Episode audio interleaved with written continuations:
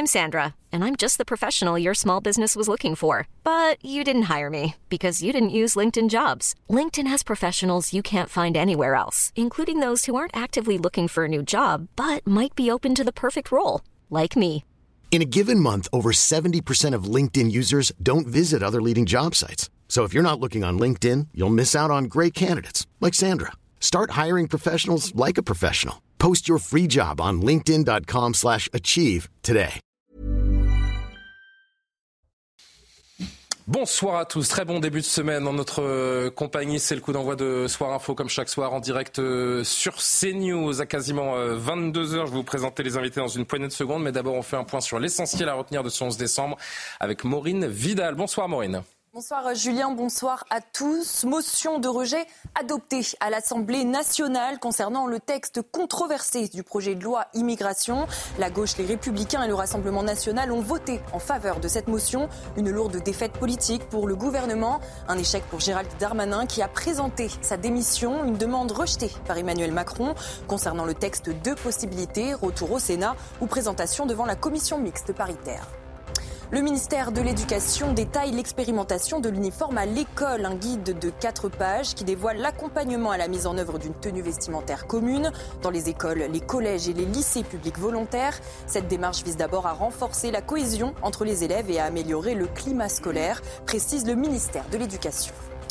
Gabriel Attal, ministre de l'Éducation nationale, s'est rendu auprès des professeurs du collège Jacques Cartier dissous dans les Yvelines, alors que ces derniers ont exercé leur droit de retrait. La cause, un incident survenu jeudi dernier, alors qu'une professeure de français a montré un tableau représentant des femmes nues. Des élèves se sont dit choqués de l'image. Le syndicat du SNES FSU dénonce un manque de soutien de l'institution en dépit de plusieurs alertes.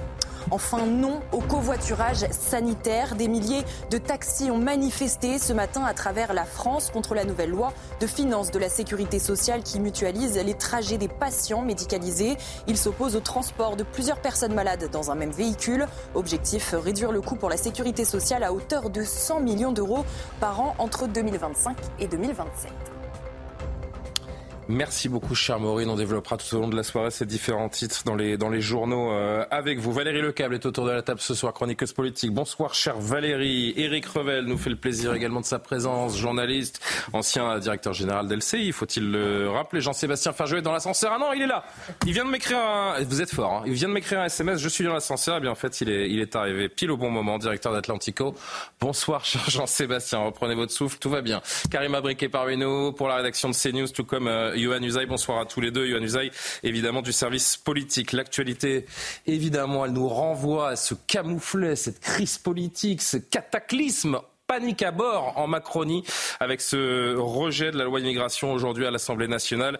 On va en parler pendant toute la première heure. On marque une pause et on se retrouve donc pour débriefer ce qui s'est passé euh, aujourd'hui. Plusieurs députés nous rejoindront euh, en direct euh, également. on va tout vous dire sur cet énorme échec du gouvernement comme vous pouvez le voir en bas de votre écran. A tout de suite.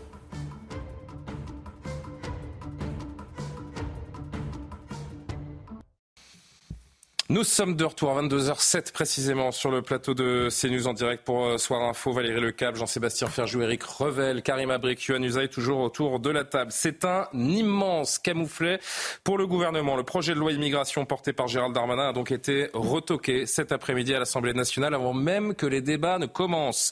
La motion de rejet présentée par l'écologiste Benjamin Lucas a réussi à obtenir une majorité de suffrages, 270 voix pour, 265 contre. Ce sont les députés du RN et de LR qui ont fait la différence en décidant à la dernière minute de voter favorablement cette motion de la gauche. Dans la foulée, le ministre de l'Intérieur a proposé sa démission au chef de l'État qui l'a euh, refusé. On va en discuter, mais regardez d'abord, il était 17h42. Le ciel est tombé sur la tête de Gérald Darmanin. Voici le résultat du scrutin. Votant 548, exprimé 535, majorité 268, pour 270, contre 265. L'Assemblée nationale a adopté. En conséquence, le projet de loi est rejeté. Prochaine séance demain à 9h. Question orale sans débat. La séance est levée. Le rire jaune de Gérald Darmanin. On va débattre, décrypter des, conséquences de ce, de ce vote. Mais d'abord, direction l'hôtel de Matignon. Bonsoir Thomas Bonnet du service politique. Une euh, Assemblée nationale, on l'a vu, volcanique après euh, l'adoption de cette euh, motion de rejet en fin de journée. Et ce soir, réunion de crise autour de la Première ministre à Matignon. Oui, après euh, cet échec, la majorité, le gouvernement euh, est à pied d'œuvre avec cette euh, réunion de crise donc à Matignon. Autour de la Première ministre, plusieurs membres du gouvernement, dont Gérald Darmanin, le ministre de l'Intérieur, qui était un peu plus tôt dans la soirée à l'Élysée où il a rencontré le chef de l'État, lui a présenté sa démission. Démission refusée par le président de la République qui a demandé à la Première ministre et au ministre de l'Intérieur de lui faire des propositions pour avancer en levant ce blocage et aboutir à un texte de loi efficace. Pas de rejet donc, il va falloir remobiliser les troupes de la majorité. C'est pour cette raison que les présidents des groupes de la majorité à l'Assemblée sont d'ailleurs aussi présents à cette euh, réunion de crise ce soir. Remobiliser les troupes parce que dans les rangs de Renaissance, il y avait une forte déception euh, ce soir euh, à l'Assemblée nationale. Certains me confiaient qu'ils y avaient cru jusqu'au bout et qu'il y avait donc une forte déception au moment de l'annonce du résultat. On rappelle que ça s'est joué à cinq voix près. Cinq voix, c'est précisément le nombre de députés Renaissance qui étaient absents euh, lors du vote. Et l'un des députés Renaissance, Louis Marguerite, sera avec nous. Louis Marguerite qui, lui, a priori, a voté hein, euh, euh, contre cette motion de rejet, qui nous expliquera où étaient ses cinq, cinq collègues aujourd'hui. Mais d'abord, le ministre de l'Intérieur, qui devait être chez nous ce soir en direct sur le plateau de l'heure des Pro 2, a décliné au profit du JT de TF1, où il est resté quelques instants pour déclarer ceci. Moi, je suis à disposition du président de la République. J'ai présenté ma démission parce que c'est normal et que je suis un parlementaire, un élu dans l'âme. Quand on a un échec, c'est un échec, bien évidemment, parce que je veux donner des moyens aux policiers, aux gendarmes, aux préfets, aux magistrats pour lutter contre l'immigration irrégulière. Le Parlement me l'a refusé. Une alliance entre la LFI et les RN, aidée par les LR. Bon voilà, ça les déshonore, mais il ne faut pas que ça nous empêche de donner la moyen de protection des Français. Je constate que la motion de rejet et cette alliance des contraires qui a choisi la, politique politicienne, qui n'a pas choisi l'intérêt général, et de voir des LR euh, faire la béquille du Rassemblement national et de la réjouissance de Mme Le Pen, ça me fait mal. Ça fait mal à tous les électeurs de droite et du centre. Je le suis certain que ça fait mal à tous les électeurs républicains de voir ce parti euh, se perdre désormais. Bah, Aujourd'hui, euh, la majorité des députés ne représente pas la majorité de l'opinion, parce que l'opinion soutient ce texte. Alors aujourd'hui, ils ont rejeté le débat. L'Assemblée nationale ne discutera donc pas de l'immigration, c'est improbable. Tant que je suis ministre de l'Intérieur, je prendrai ma responsabilité jusqu'à la dernière minute, dernière heure pour protéger les Français. Et moi, je dis aux Français, si on n'a pas ces mesures, des drames nous attendent. Si on n'a pas ces mesures, nous ne les protégerons pas. Si on n'a pas ces mesures, c'est-à-dire qu'on laisse la politique politicienne l'emporter sur l'intérêt général. Et je ne me suis pas engagé pour la politique politicienne, mais pour l'intérêt général. Éric Revel, un premier commentaire, un début de tour de table. Ici, euh, coup de théâtre, c'en est terminé de, cette loi immigration, une gifle énorme pour le gouvernement. Gérald Darmanin qui propose sa démission au président de la République ce soir. A-t-il eu raison, d'ailleurs, Emmanuel Macron, de la rejeter, cette bah, démission? Il ne pouvait pas faire autrement. Le président de la République, s'il accepte la démission, ça veut dire qu'il euh, il dit on est dans une crise politique majeure et puis le roi est nu, il est euh, face euh, au reste des Français. Mais moi, au-delà de l'échec, euh, évidemment, pour Gérald Darmanin, hein, qui avait mis toute son énergie dans ce texte, c'est surtout, à mon avis, une claque énorme pour le en même temps d'Emmanuel Macron. C'est-à-dire que vous avez un projet qui est sur l'immigration, alors qui n'est pas le sujet majeur des Français, hein, c'est plutôt le pouvoir d'achat, mais qui est un sujet quand même qui taraude les esprits. Qui est dans les trois sujets principaux. Mais euh, vous avez une loi immigration qui est jugée trop dure par une partie de la gauche et de l'extrême gauche et pas assez dure par une partie de la droite. Donc cette espèce de en même temps d'équilibre permanent, euh, ce soir, enfin avec le, cette motion euh, qui a été votée, en fait, c'est à mon sens définitivement l'échec du en même temps. Ou bien le président de la République, ce qui va sans doute se passer, durcit cette loi euh, parce que là, vous savez ce qui reste comme possibilité, puisque Gérald Darmanin. Parce qu'Emmanuel Macron a donc refusé la démission du premier ministre, du euh, ministre de l'Intérieur, tout en exigeant, en demandant des propositions à Gérald Darmanin et Elisabeth Borne ce soir. Il ne retirait pas son texte, donc hmm. c'était une des hypothèses. Il n'en reste plus que deux. Euh, deuxième lecture au Sénat, mais sur les bases de ce qui a proposé les sénateurs, c'est-à-dire un texte immigration beaucoup plus dur. Donc les députés et les fistes qui sont, qui sont, qui sont levés pour applaudir, ils devraient savoir que le, le, texte qui va revenir sera beaucoup plus dur. Ou bien il y a une commission mixte paritaire, euh, sept députés, sept sénateurs, et ça se fera également sur un texte plus dur. Hmm. Donc pour moi, c'est surtout un échec euh, d'Emmanuel Macron, le, principal échec ce soir. Euh, alors certains vous diront que Borne et Darmanin Elisabeth Borne qui n'était pas à l'Assemblée. Alors, mais il y avait très peu de ministres. Je crois qu'il y avait juste là une secrétaire d'État sur les, sur les bancs des, des oui, ministres. A priori, Sabrina Agresti-Roubache, qui est la secrétaire d'État attachée au ministre de l'Intérieur. Ce que je veux dire, c'est que euh, ce texte va revenir, il va être, il va être plus dur, euh, vraisemblablement. Et là, qu'est-ce qui va se passer? Bah, Les LR, ils seront dans l'obligation de voter, puisque c'est le texte des sénateurs LR du Sénat, n'est-ce pas? Qui va jouer l'arbitre des élégances Ce sera le Rassemblement national. Parce que le Rassemblement national peut faire une majorité ou pas, mais en tout cas, le rejet de cette motion, pour moi, c'est quand même l'antichambre d'une motion de censure qui pend au bout du nez du gouvernement. Et je rajoute que Darmanin paye aussi une autre chose, c'est que le refus de, débat démocratique à l'Assemblée nationale avec le recours abusif au 49-3 je pense que tout ça a coagulé et a fait que euh, ben, il est ils ont payé, ils ont payé l'addition de, de, de, six années euh, enfin, de la sa loi pour l'instant. Yohann Usaï, euh, juste un mot sur cet entretien entre Gérald Darmanin et Emmanuel Macron. Est-ce qu'on sait ce qui s'est dit au-delà évidemment de cette euh, démission présentée et refusée par le chef de l'État? C'était pour caler une stratégie, pour essayer de trouver un moyen de faire adopter euh, cette loi euh, immigration, qui a priori ne reviendra pas devant le Sénat, mais partira directement en commission mixte paritaire, c'est-à-dire sept députés et sept sénateurs réunis pour se mettre Qui vont décider pour l'ensemble du, du, Parlement français. Hein. Oui, mais ça se passe comme ça tout le temps. Enfin, très, très souvent, la, la, réforme des retraites a été adoptée en CMP. Non, mais je me mets à la place des... C'est toujours pareil, j'essaie de me mettre à la place des gens qui nous regardent. Ils voient ce soir que l'Assemblée nationale donc, rejette ce, ce projet de loi, qui sera finalement voté dans 15 jours, 3 semaines en catimini par une commission mixte paritaire. Alors, je laisse finir Johan et je reviens et je viens vers vous tout de suite. C'est le fonctionnement normal des institutions de la Ve République depuis que la Ve République existe. Les CMP, il y a des CMP convoqués très très régulièrement, toutes les sessions parlementaires. Enfin, c'est un fonctionnement tout à fait classique. Donc, c'est sept députés et sept sénateurs où la droite euh, sera évidemment euh, majoritaire. Droite et Renaissance formeront une majorité, évidemment, puisque c'est à l'image du Parlement. Eh bien, ils se mettront d'accord probablement euh, sur un texte. Enfin, je le crois en tout cas qu'ils trouveront un accord. C'est un texte écrit par les républicains en grande partie, en tout cas, qui sera plus à l'image des républicains qu'à l'image de Renaissance. Et ensuite, ce texte reviendra pour être voté au Sénat et voté à l'Assemblée.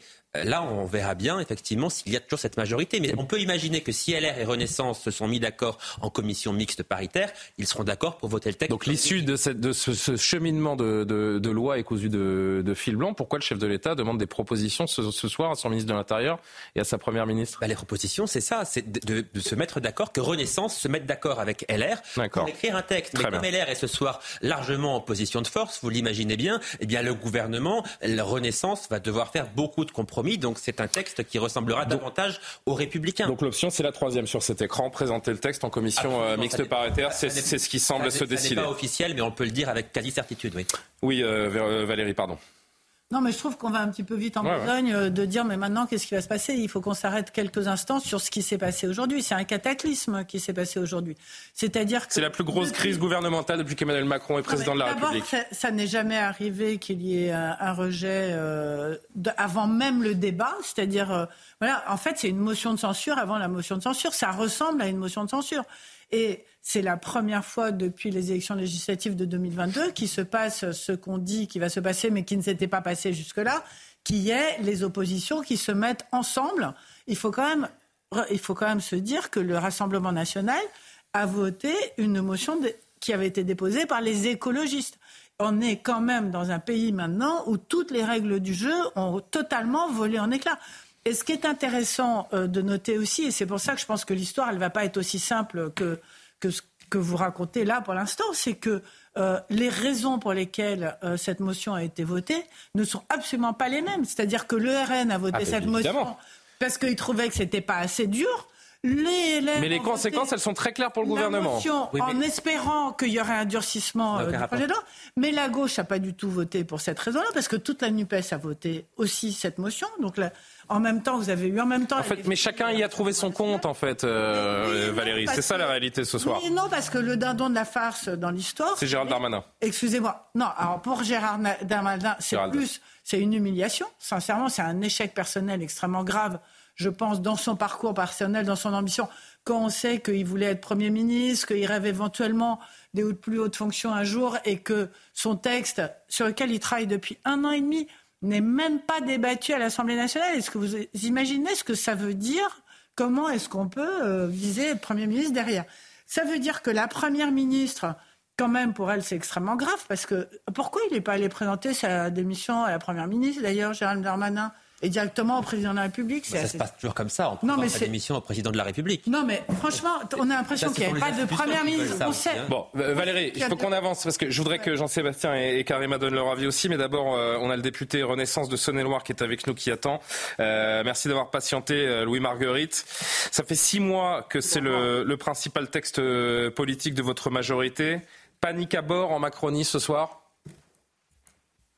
Non, panique à bord, c'est un terme trop fort. Euh, je ne vais ah pas vous dire que c'est une bonne nouvelle, parce que évidemment, euh, c'était pas le scénario auquel on s'attendait et c'était pas euh, souhaitable. Euh, moi, je note quand même deux choses sur ce sujet. C'est que le premier, euh, on a des oppositions que tout oppose, absolument tout oppose, et ça a été dit sur votre plateau, pour des raisons totalement différentes, ont voté cette motion de rejet. C'est le premier élément.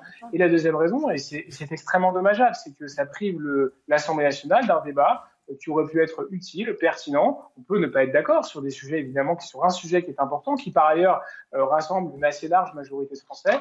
Euh, et, nous avons effectivement des oppositions qui passent leur temps à se plaindre du manque de temps pour débattre de leurs idées, du manque de temps pour euh, soumettre leurs propositions de loi, et qui là viennent de nous priver tout simplement de 15 jours de débat.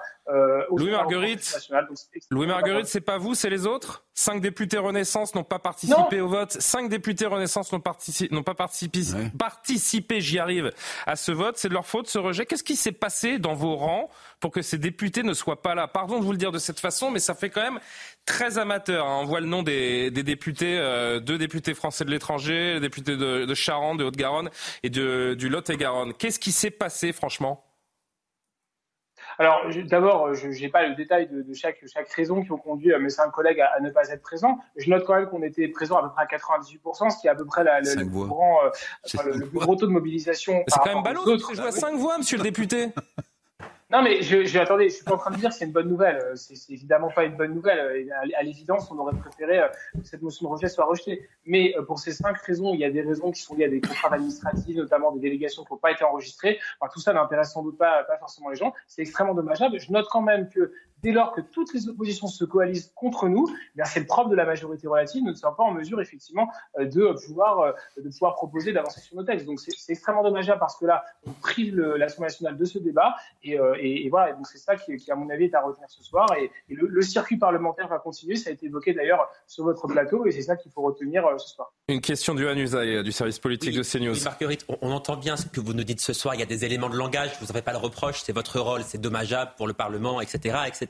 Néanmoins, Néanmoins, c'est quand même la crise politique vraisemblablement la plus grave que connaît Emmanuel Macron ce soir depuis qu'il est à l'Elysée en 2017. Donc c'est la crise politique la plus grave pour lui depuis sept ans. Quelles conséquences il faut en tirer selon vous? Ça appelle une crise politique de cette nature-là, appelle forcément des réponses. Quelles doivent être ces réponses selon vous?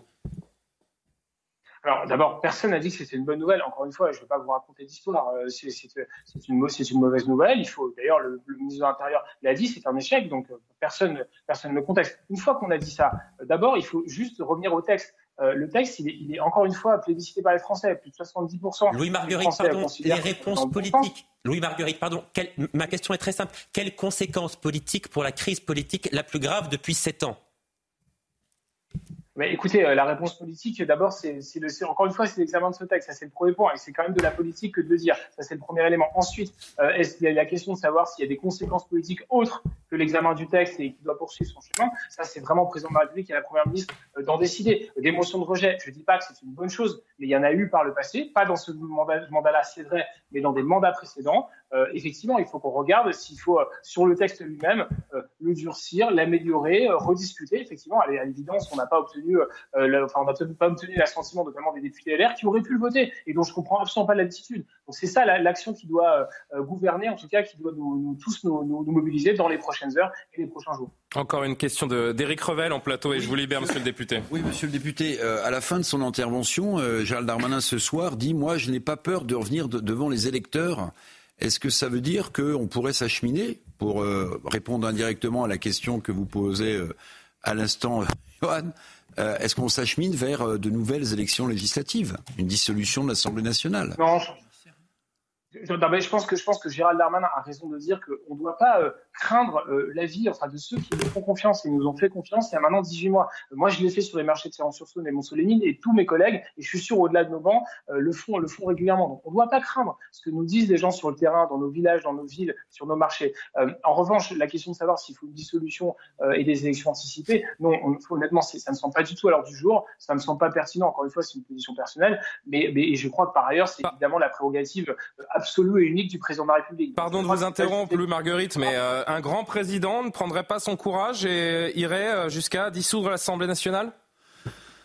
C'est vraiment à lui de l'apprécier. Encore une fois, je ne suis pas à sa place et c'est lui qui apprécie en fonction. Mais qu'en dites-vous? Est-ce que vous pouvez nous faire une réponse sans langue de bois, monsieur le député?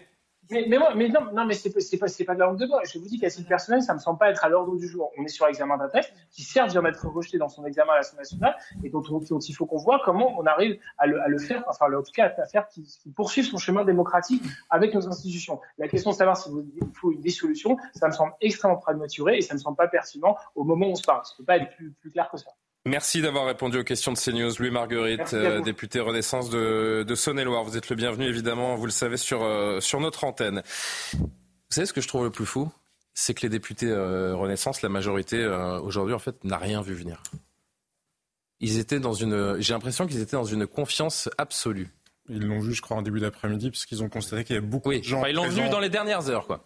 Oui, mais effectivement, ils ont loupé les signaux. Il y avait l'interview d'hier d'Eric Ciotti dans Le Parisien qui montrait que LR avait un peu euh, changé euh, sa vision euh, des choses. Un certain nombre de tweets aussi, d'ailleurs, de, d'Eric Ciotti ou d'autres républicains. Parce que je crois que pour bien comprendre les choses, en fait, il y a deux débats qui ont quasiment lieu en parallèle sur cette loi. Enfin, deux manières plus, plus exactement de regarder cette loi-là.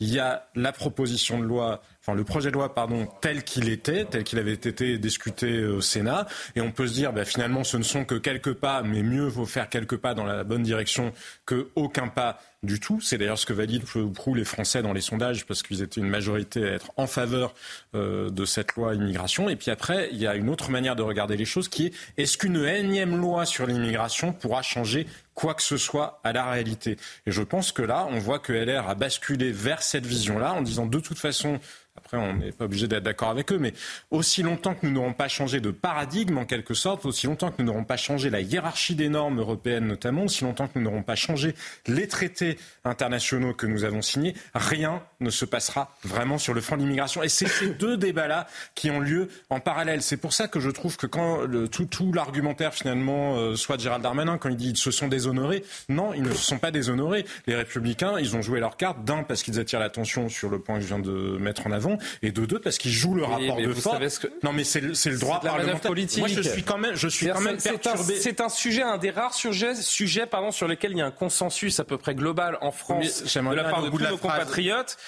Je veux dire, le calcul de LR, oui, il est très politique, Jean-Sébastien. On verra bien, on verra bien ce que les Français, ce que les Français en valident. Mais moi, je trouve. image en direct de Matignon où des voitures ministérielles semblent sortir de cette réunion qui aura duré donc euh, a priori jusqu'aux alentours de 22h30. Mais moi, je ne comprends pas la rhétorique qui consiste à dire que c'est déshonorant ou que c'est euh, purement des calculs politiciens. C'est le droit, c'est la Constitution française, c'est du droit parlementaire. Les LR, ils ont simplement joué parce que là, qu'est-ce qui va se passer, Julien? La loi, c'est pas qu'elle va disparaître. On l'a dit, c'est qu'elle va se être discuter sur le terrain qui leur est favorable à eux. En quoi est-ce que ce serait déshonorant pour un parti politique que de tirer la discussion dans le respect de la Constitution sur le terrain qui leur est favorable à eux? C'est quand même gonflé, mais c'est quand même perturbant d'entendre ceux qui disent en permanence qu'ils sont les remparts de la démocratie, mépriser à ce point-là les règles de la démocratie parlementaire. Écoutez, euh, avant de vous entendre Karim, Marine Le Pen, Éric Ciotti et euh, Mathilde Panot qui réagissaient après cette euh, motion de rejet adoptée aujourd'hui.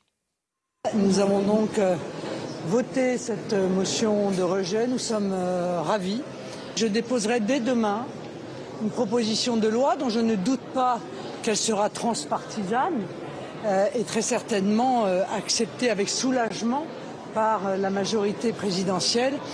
Ainsi, nous pourrons protéger les Français sans aggraver la situation de l'immigration comme le faisait la loi de M.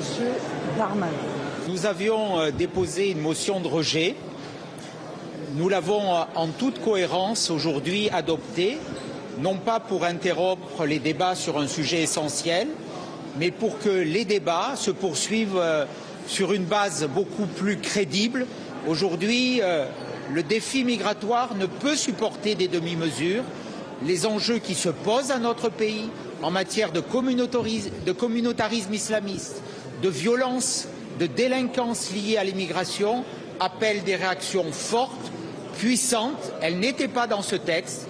Nous les proposons au gouvernement de prendre ses responsabilités pour les adopter. Le groupe parlementaire de la France insoumise est extrêmement heureux que cette motion de rejet ait été euh, votée par l'Assemblée euh, nationale et donc ait rejeté le texte dès le début euh, de l'examen à l'Assemblée nationale parce que d'abord nous allons épargner au pays deux semaines de discours xénophobes et racistes. Et je crois que ça va aider à mieux respirer dans ce pays. Ça fait maintenant un an que M. Darmanin euh, porte cette loi, donc il n'a qu'à partir avec euh, sa loi sous le bras. Et nous demandons maintenant à ce gouvernement de retirer cette loi.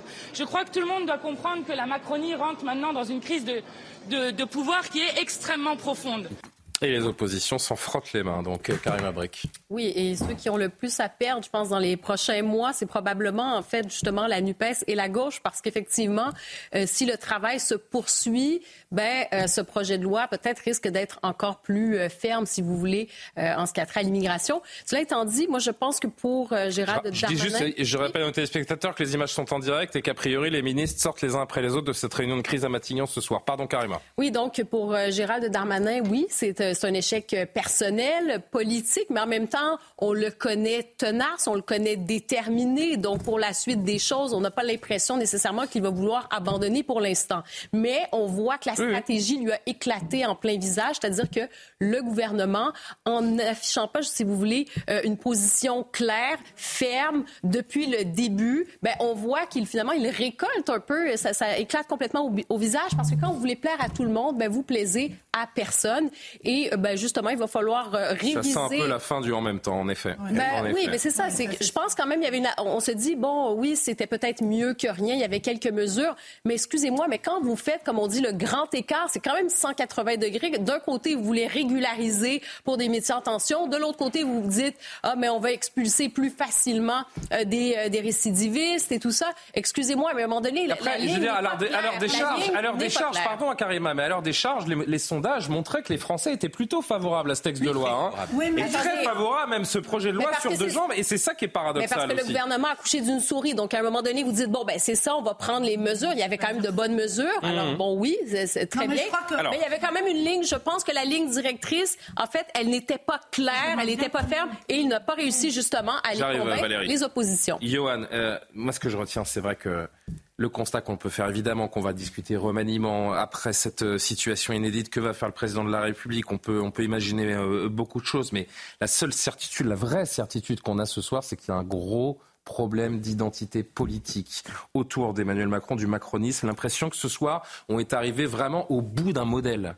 Alors, on, on, redécouvre aujourd'hui, enfin, le gouvernement et Gérald Darmanin redécouvrent qu'ils n'ont pas de majorité à l'Assemblée nationale. C'est aussi simple, c'est aussi simple que, que cela. Ils n'ont pas de majorité pour faire voter leur texte. On savait que ce moment arriverait. On savait qu'un jour, il serait mis en minorité à l'Assemblée nationale. Euh, ça arrive tard quand même. Hein. Euh, ils ont utilisé des 49-3, etc. Euh, il, y a des, quand même, il y a quand même des, des, des, motions de censure qui ont été rejetées à neuf voix près. C'est pas grand-chose, neuf voix. Aujourd'hui, cette motion de rejet est adoptée à cinq voix près. Donc ça a toujours été ricrac. Aujourd'hui, ça ne passe pas. Mais ça appelle nécessairement des conséquences politiques parce que Emmanuel Macron, qui avait déjà... À minima, ça appelle un remaniement. Emmanuel ah, Macron, qui avait bah déjà perdu une partie de son pouvoir, aujourd'hui en a perdu encore un peu plus. Euh, il n'est plus en mesure de. Le gouvernement ne peut plus gouverner en réalité, si, si vous voulez. Il n'a mmh. plus, plus la, la, capacité de faire voter des textes. Valérie, oui et on sera avec la députée RN Edwige Diaz dans, dans, deux minutes. sincèrement, je pense que cette stratégie qu'a adoptée euh, Gérald Darmanin, d'être à droite au Sénat, d'être euh, plus à gauche euh, à la commission des lois pour essayer de contenter tout le monde, a, exaspéré les gens, mais exaspéré les gens parce qu'il s'est mis les, les, gens à dos les uns après les autres. Je vous rappelle quand même que le Rassemblement national, au départ, avait décidé de s'abstenir. Pourquoi? Parce que c'était quand même une loi pour réguler l'immigration, que c'est leur principal cheval de bataille et que le fait qu'ils aient interdit tout débat sur l'immigration, c'est extrêmement paradoxal pour le Rassemblement national. Personne ne pouvait s'attendre à cette attitude-là. Il y a eu une évolution de Marine Le Pen quand elle dit je suis très contente, etc. Il y a huit jours, elle pensait qu'elle allait s'abstenir. Elle ne pensait pas qu'elle allait voter le rejet. Donc il s'est passé quelque chose, ça s'est tendu.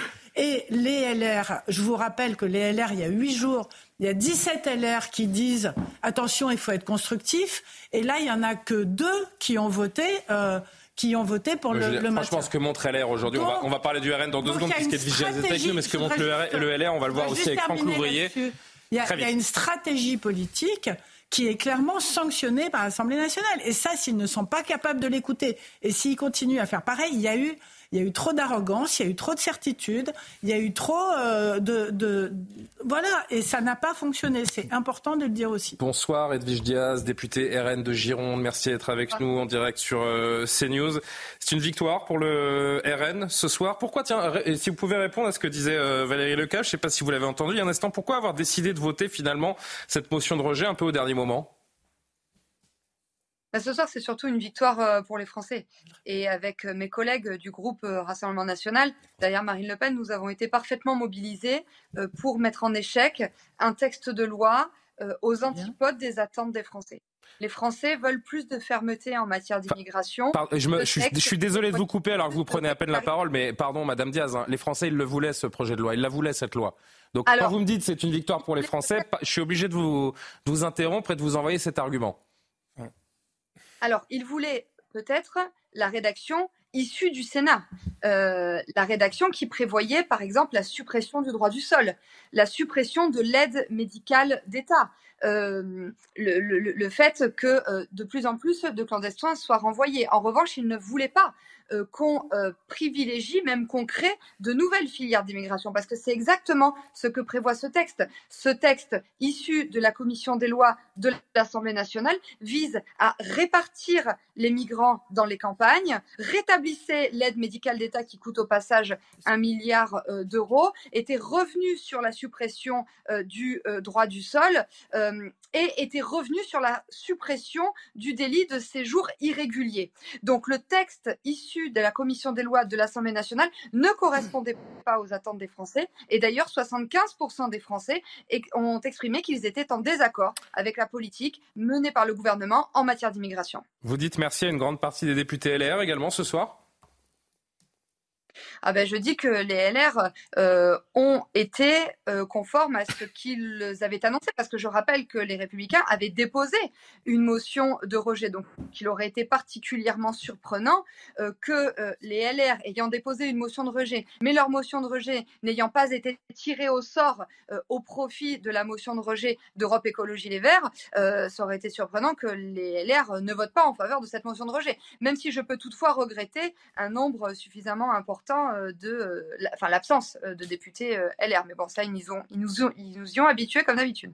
Deux questions de nos journalistes en plateau, si vous le voulez bien. Edwige Diaz, Yohann avez d'abord. Oui, Edwige Diaz, est-ce que vous ne regrettez pas quand même de ne pas avoir pu débattre et donc de voter un texte qui aurait aussi permis d'expulser des délinquants, des criminels, des radicalisés étrangers arrivés en France avant l'âge de 13 ans? Aujourd'hui, on ne peut pas les expulser. Avec ce texte, on aurait pu le faire. Vous ne l'avez pas voulu le voter, donc, puisque vous n'avez pas voulu en, débattre. Gérald Darmanin dit euh, si demain il y a un attentat commis par une personne qu'on aurait pu expulser et qu'on n'a pas pu le faire à cause de l'absence de, vote, eh bien, vous aurez une responsabilité. Il n'y a pas un petit regret chez vous quand même? Alors, je pense que personne ne peut faire le reproche au Rassemblement national de ne pas vouloir débattre. D'ailleurs, nous, nous sommes comme 75% des Français et nous avons dit à M. Darmanin et Jordan Bardella a dit à Emmanuel Macron présenter un référendum sur l'immigration. Emmanuel Macron a balayé d'un revers de la main cette proposition. Marine Le Pen a présenté un certain nombre de propositions de loi, notamment une non, mais pardon, je veux vraiment que vous répondiez à ma question. Comment est-ce que vous allez voir aux électeurs et leur dire nous n'avons pas voté un texte qui aurait permis d'expulser des délinquants, des radicalisés arrivés en France avant l'âge de 13 ans? Est-ce que vous allez assumer cela devant vos électeurs aussi? Alors, permettez-moi euh, de répéter ce que j'étais en train de vous dire parce que c'est très important. Au Rassemblement national, nous souhaitons que euh, les Français prennent la main sur la politique d'immigration. C'est la raison pour laquelle nous avons proposé au président de la République de présenter un référendum aux Français. Il l'a rejeté. Marine Le Pen, en 2021, a déposé une proposition de loi visant à lutter contre l'islamisme. Euh, la majorité, le gouvernement a refusé de présenter cette loi. Et dès demain, Marine proposera euh, au gouvernement une proposition de loi visant à expulser les délinquants étrangers. Parce que rien n'oblige le gouvernement à présenter une loi qui à la fois permettrait d'expulser quelques délinquants étrangers, mais qui en même temps voudrait en régulariser des milliers. Donc non, au Rassemblement national, nous n'avons pas d'incohérence. Bien au contraire, en votant en faveur de cette motion de rejet, nous avons clairement protégé les Français parce que le texte issu de la commission des lois était totalement aux antipodes de leurs attentes. Et je le répète, 75% des Français estiment que la politique d'immigration est mauvaise. Un dernier mot avec Valérie Lecable, si vous le voulez bien, Edwige Diaz. Une question extrêmement courte. Euh, après le discours de Gérald Darmanin euh, cet après-midi, tous les députés, euh, sans exception, du Rassemblement national sont sortis de l'hémicycle et ils sont revenus quelques temps plus tard, au moins un quart d'heure ou vingt minutes plus tard. Qu'est-ce qui s'est passé pendant ce temps? Vous parlez des députés les républicains, peut-être, parce que nous, nous sommes restés à nos places. et une fois que le vote a eu lieu, euh, nous sommes sortis de l'hémicycle tout simplement parce que la séance était levée. Vous n'êtes pas absenté pendant le pendant le, Ok, bon, d'accord. Bon, bah merci pour cette question. Euh, Républicains. Merci infiniment. C'était à côté.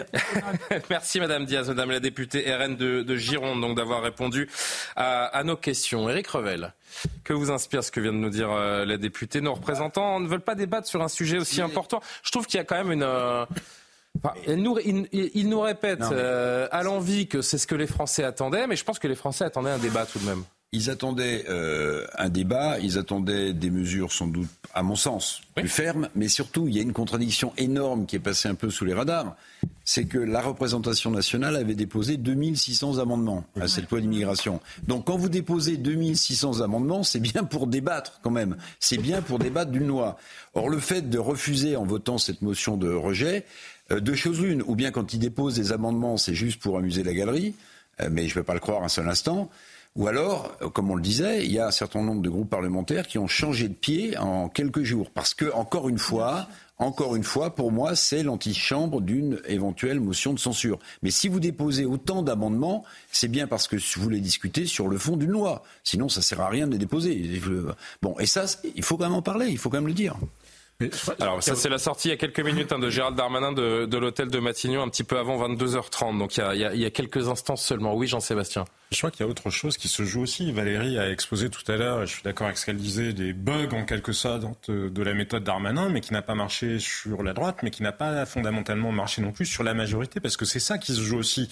Alors bien sûr, il y a des députés qui ne sont pas arrivés pour, enfin des députés de la majorité relative, des députés Renaissance qui n'étaient pas présents parce qu'ils ont eu des problèmes d'avion, un problème technique, de délégation de signature qui n'avaient pas été enregistrés. Mais au-delà de ça, on voit bien qu'il y a une partie du groupe Renaissance à l'Assemblée nationale qui n'était de toute façon pas d'accord avec la vision proposée par euh, le ministre de l'Intérieur. C'est pour ça que le modèle du en même temps ce soir vraiment nous, nous, nous saute au, visage. Ce qui fondamentalement a changé dans le rapport de force politique, c'est ça, c'est que ce soir, le en même temps a volé en éclats. Le en même temps est mort ce le soir. Le en même temps est mort, il était déjà en coma avancé, mais il est mort ce soir, il est mort aujourd'hui parce que le fait de vouloir satisfaire aussi bien la gauche de la droite et puis finalement d'être dans cette espèce d'habileté un peu roublarde comme vous le décriviez parce que parce que maintenant l'option si on veut être un peu cynique Jean-Sébastien l'option qui reste à l'exécutif maintenant, c'est d'aller faire l'inverse de ce qu'ils ont fait ces derniers mois, c'est-à-dire au lieu de draguer la droite, essayer d'aller récupérer des voix à gauche pour d'autres éventuels projets de loi. Et encore, non mais je dis, c'est leur dernière option. non, non, parce qu'ils sont tenus par le droit parlementaire, pour le coup,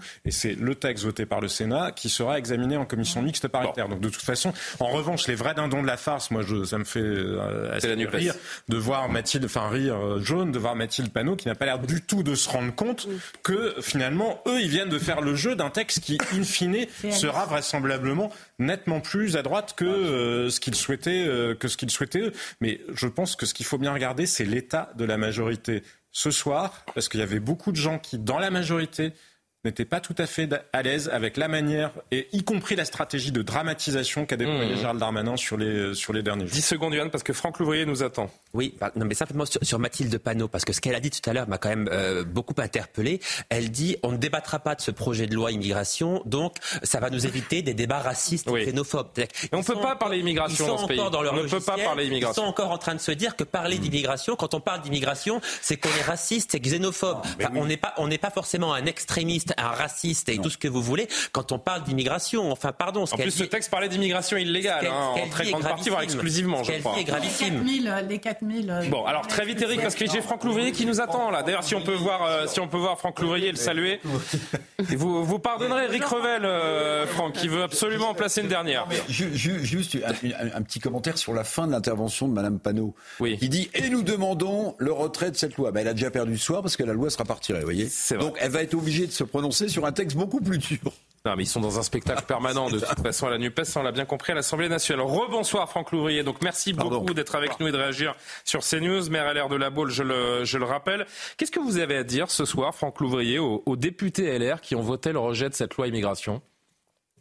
Ah, J'estime que le refus d'obstacle des Républicains est tout à fait regrettable parce que ce soir encore, on a retiré des outils supplémentaires qui pouvaient être donnés aux policiers, aux gendarmes, aux magistrats, aux préfets pour encore mieux agir et mieux lutter contre l'immigration illégale. Et, donc de ce fait-là, euh, moi je pense que nous avons en plus donné le sentiment vraiment de faire la courte échelle aux extrêmes, avec une alliance de fait euh, des improbables en fin de compte. Donc c'est bien sûr une défaite du gouvernement, mais, c'est aussi, euh, mais c'est pas la victoire de l'opposition. Et, le risque que ne, rien ne change est dommage. D'autant plus que là, on évite encore deux semaines de débat. Le débat en démocratie, c'est utile. C'est même intéressant pour construire justement une opinion.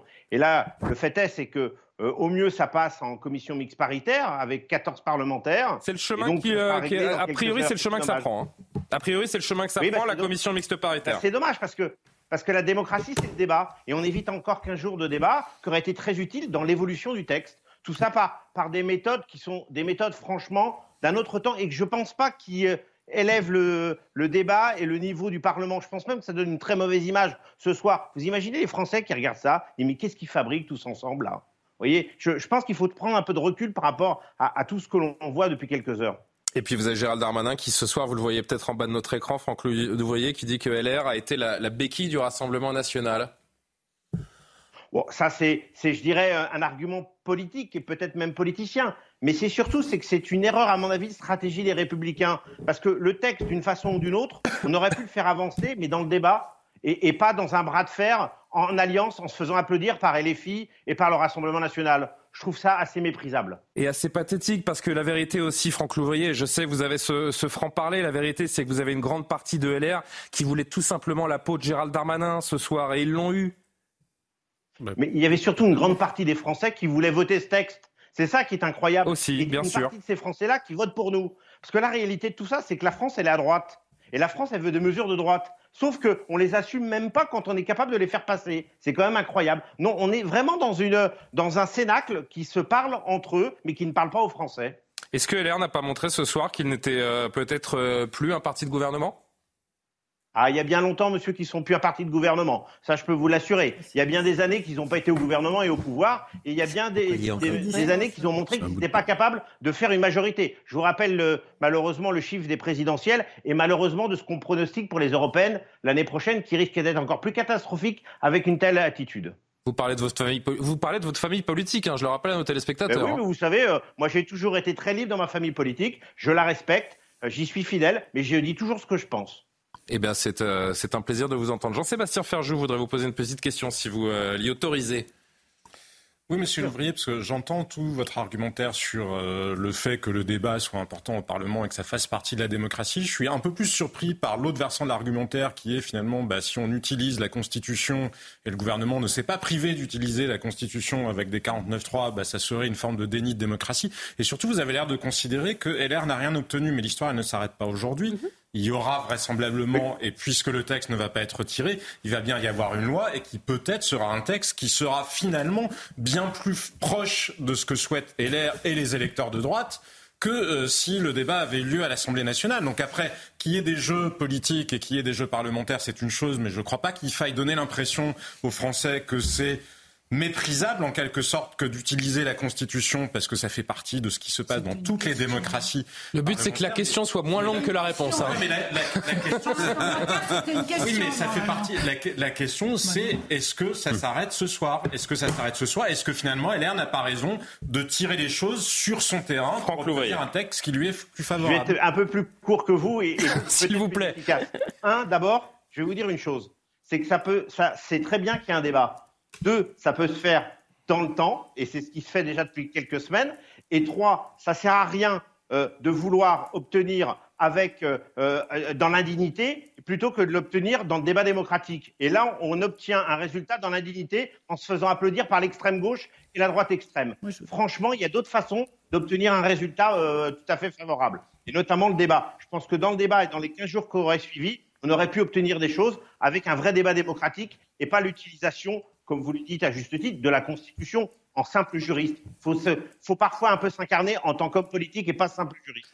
Juste un, mot peut-être euh, à l'observateur plus général de, la politique que, vous êtes. L'exécutif pourra-t-il sortir de ce bourbier la tête haute selon vous? Est-ce que euh, c'est la fin des ambitions politiques de Gérald Darmanin ce soir? Donc vous savez, d'abord, dans, dans, l'ambition, euh, il y a des hauts et des bas, et je suis bien placé pour le savoir, étant donné que j'ai travaillé 15 ans avec Nicolas Sarkozy. Mais, mais la seule chose que l'on peut penser, c'est que bien sûr que de tout ça, à un moment donné, il faut tirer des leçons. Et ça, c'est le président de la République, parce que c'est notre système pyramidal qui veut qu'en fin de compte, c'est celui qui est en haut qui décide. Alors, quelle décision il va prendre? Est-ce qu'il va essayer de continuer à ménager chèvre et chou, c'est-à-dire gauche et droite, ou est-ce qu'il va décider de gouverner le pays à droite. Et je pense que s'il avait décidé clairement de gouverner le pays à droite, il aurait un résultat ce soir qui serait favorable à son texte. Un dernier mot et on vous libère, euh, Monsieur Louvrier. c'est Eric Revel qui a une question. Oui, Franck Louvrier. Bah, en fait, vous venez euh, de, répondre quasiment à ma question, c'est-à-dire ah. qu'avec avec cette euh, avec cette motion, en fait, c'est le en même temps qui est mort ce soir. Mais il n'est pas mort que ce soir. Euh, il, est, il, est, mort depuis bien longtemps. C'est qu'à un moment donné, si vous voulez, je pense que l'Assemblée nationale, elle est, euh, elle est d'une façon manichéenne. Et un texte, il passe parfois avec une majorité, mais c'est toujours ou une majorité relative ou une légère majorité absolue. C'est rarement euh, l'ensemble de l'Assemblée. La, de Et donc, de ce fait-là, ce qu'il faut, c'est écouter les Français. Et les Français, qu'est-ce qu'ils veulent? Ils veulent une politique plus à droite. Ils veulent pas une politique plus à gauche. Ça, personne ne conteste. Même la gauche ne le conteste pas. Donc faisons une politique à droite, assumée, et on fera passer tous les tests que l'on souhaite pour la population. Franck Louvrier, maire LR de la Baule, c'est un franc-parler qui fait plaisir à, entendre. Et oui, il y a, des, des, hommes politiques qui parlent comme euh, certains députés, qui font de la langue de bois, et puis il y a des gens comme Franck Louvrier qui disent les choses. Merci beaucoup, monsieur le maire de la Baule, donc d'avoir été euh, avec nous, et vous êtes le, bienvenu, bien sûr, sur, euh, sur notre antenne. Un commentaire, oui, carrément, je vous vois Oui, mais en même temps, c'est que je, regarde et j'écoutais M. Louvrier, mais ils ont une occasion aussi en or maintenant, les LR, donc ils ont une grande responsabilité aussi pour la suite des choses. Donc c'est peut-être l'occasion aussi d'aller dans cette direction euh, qu'il décrit, que les Français euh, finalement attendent depuis longtemps. Cela étant dit, on parle de débat. Moi, évidemment, je suis pour le débat démocratique. On dit souvent qu'il y a une crise démocratique. Oui, ça aurait pu être l'occasion d'en débattre, mais j'ai l'impression qu'on ne fait que débattre de ça depuis pas juste 18 mois. Ça fait des années que les Français. Oui, mais c'était le 30e, 30e projet de loi immigration. Ben, c'était ça. Hein? Donc, c'était le 30e, là. Je pense que, les, Je pense que les Français ne demandent plus juste du blabla, ils demandent des actions réelles. Et c'est peut-être ça aussi. Peut-être qu'on peut les écouter là-dessus. Leur demande. En fait, les grands perdants ce soir, ce sont les Français, en effet. Absolument. C'est pas, pas Gérald Darmanin, c'est pas l'exécutif, c'est pas le quinquennat ce sont les Français qui, euh, qui vivent, euh, certains, une grande détresse. Non, mais, ça s'arrête pas ce soir. Mais ça s'arrête pas ce soir. C'est vrai. Il y a quand même une question qu'on peut se poser, je trouve, en écoutant euh, Franck Louvrier et qui est intéressante, c'est que visiblement, il avait fait la campagne de Valérie Pécresse, mais il a été déçu de l'attitude des LR, d'abord sur les retraites, puis euh, là aujourd'hui apparemment. Et on sait qu'il est plutôt en train de se rapprocher euh, de la majorité présidentielle euh, dans ce qu'il fait aujourd'hui. Il a pris du recul, je crois, localement par rapport au, ah, on l'a bien compris là. Au LR local, voilà, donc c'est clair. Et par déduction, c'est la question que je voulais lui poser, mais bon, par déduction, on peut se demander si la décision stratégique qui serait en train de se jouer en ce moment, c'est d'arrêter d'attendre le bon vouloir de LR, parce que franchement, ça fait deux fois eh que la majorité présidentielle se fait euh, débouter par LR pendant les retraites, maintenant. et, est-ce que il serait en train, est-ce que la majorité présidentielle serait en train d'essayer de préparer un virage à droite, mais à l'intérieur même de la majorité présidentielle? C'est peut-être une question qu'on peut se poser en écoutant Franck Louvrier. Qu'est-ce qui pourrait, redorer le blason de l'exécutif? Mettre ça au référendum Non, mais d'abord, changer de majorité. Non, mais attendez, d'abord, il, il, est important de dire qu'il il y a, il y a ce soir un texte immigration qui existe toujours. C'est le texte qui sera, qui ne sera pas le texte du gouvernement. Non, mais j'entends bien ce que vous dites. Pas pour autant qu'il n'y a pas de texte. Mais, le retirer, ça fait, c'est un échec quand mais même. Ce soir, il ne le retire pas. Ce soir, il y a toujours un texte immigration. Ce projet, il y a un, qui, est, qui est un projet de loi euh, à, la, à la main du Sénat, si vous voulez, qui va arriver en commission mixte paritaire. On ne sait pas comment est-ce qu'il va ressortir, on ne sait pas s'il sera voté à l'Assemblée, mais ça n'est pas impossible qu'un texte immigration plus à droite. À quelle échéance peut-on imaginer qu'il y ait une loi immigration qui soit promulguée dans ce la, pays la, la, CMP, on peut imaginer qu'elle se réunisse d'ici un mois. À, à mi-janvier, la CMP va se réunir et euh, Gérald Darmanin a un mois pour travailler avec le groupe Renaissance et le groupe LR pour parvenir à un compromis. Euh, moi, je crois que c'est quelque chose qui est tout à fait faisable. Mais ce sera un texte, oui, à la main des Républicains, qui sera plus à droite ou plus dur selon les. Ils auront perdant-perdant pour le gouvernement. Non, mais ils auront, ils auront beau jeu de dire. Valérie, on vous a beaucoup entendu là pour le coup, qui euh, souvent. Deux, choses par rapport à ce que vous disiez. Eric, pour conclure. Vraiment, ça ne s'arrête pas ce soir, et c'est quand même le gouvernement qui a décidé d'aller de commencer l'examen par le Sénat parce qu'il n'était pas obligé de le faire euh, de le faire comme ça. Donc après c'est un retour de boomerang. Moi je, franchement entendre les discours sur c'est la négation de la démocratie, je trouve ça particulièrement gonflé et je trouve que c'est même démagogique que de le dire alors que c'est le résultat de la stratégie qu'a employé Gérard Darmanin. C'est son échec personnel, c'est l'échec de la méthode Darmanin. Ce soir ça ne veut pas dire d'ailleurs que ce soit la fin de sa carrière. Éric Revel avant de marquer notre dernière pause de la soirée. Non, juste un petit mot pour euh, que tout le monde réagisse, c'est que là on discute d'une loi euh, française sur l'immigration. Mais vous savez que depuis plusieurs années, il y a à Bruxelles un, pacte migration et asile qui est en discussion. Or, ces pactes-là, c'est quoi? Ben, En fait, ça donnera, lieu à des directives qu'on sera obligé de transposer. Ce sont des lois qui prévalent sur les nôtres. Donc, j'ai beaucoup aimé ce matin, tout à l'heure, quand euh, le ministre de l'Intérieur a pris la parole pour dire il faut assumer notre souveraineté en matière d'immigration. Il a raison, sauf qu'il faudra voir sous quelle fourche codine ce pacte migration et asile de Bruxelles nous fera passer in fine. Ben oui, mais je suis d'accord avec vous qu'il y, eh y, a différentes eh étapes. Mais déjà, euh, commencer à contrôler oui, parce si qu'on peut C'est bien de remettre bah, l'église au milieu du village, bah, comme on dit. Ce petit détail. Alors c'est vrai que ça traîne depuis quelques années. On nous dit que c'est imminent, mais vous imaginez si euh, Bruxelles impose des choses qui vont et en plus, Julien, c'est ce que je disais en matière d'immigration et d'asile. Parce que vous, vous, répétez, Julien, que les Français étaient en faveur oh, bah, de, ce, de, ce, de, ce, projet de loi, mais il y a une grande différence entre être en faveur, si on vous pose la question, et le réclamer à corps et à cri, parce que je pense que ce que veulent les Français, ou en tout cas une partie des Français et des Français de droite, c'est à dire que la direction dont, dont, vient de parler Eric Revel, c'est-à-dire justement essayer de casser ce qui nous entrave dans notre souveraineté sur les flux migratoires. Par exemple, si cette, loi était, si cette loi passait telle que le gouvernement l'a proposé, vous auriez, euh, pourquoi pas, une fois qu'elle sera promulguée, le double d'OQTF QTF, sauf que vous aurez toujours autant de mal à les expulser. C'est ça, bah la, c'est ça la réalité. C'est que vous faites des, des, des lois pour, euh, pour ce qui se passe au sein de vos, vos, frontières, mais derrière, les lois européennes et supranationales vous empêchent d'appliquer tout ça. Et c'est au, cœur, et c'est au cœur du logiciel, effectivement. Puis voilà, on, va continuer juste après la pause. Trois minutes de pause. Trois minutes de pause, c'est important. C'est important. Il faut, il faut nourrir Eric Revel. Euh, on se retrouve dans une poignée de secondes et on, et on poursuit les débats. Tout de suite, plein de sujets à évoquer, euh, notamment ces enseignants qui ont fait valoir leur droit de, de retrait dans les, dans les Yvelines après un nouvel incident. À tout de suite. 23h pile, la suite de Soir Info, c'est d'abord le rappel de l'essentiel de l'actualité. Maureen Vidal.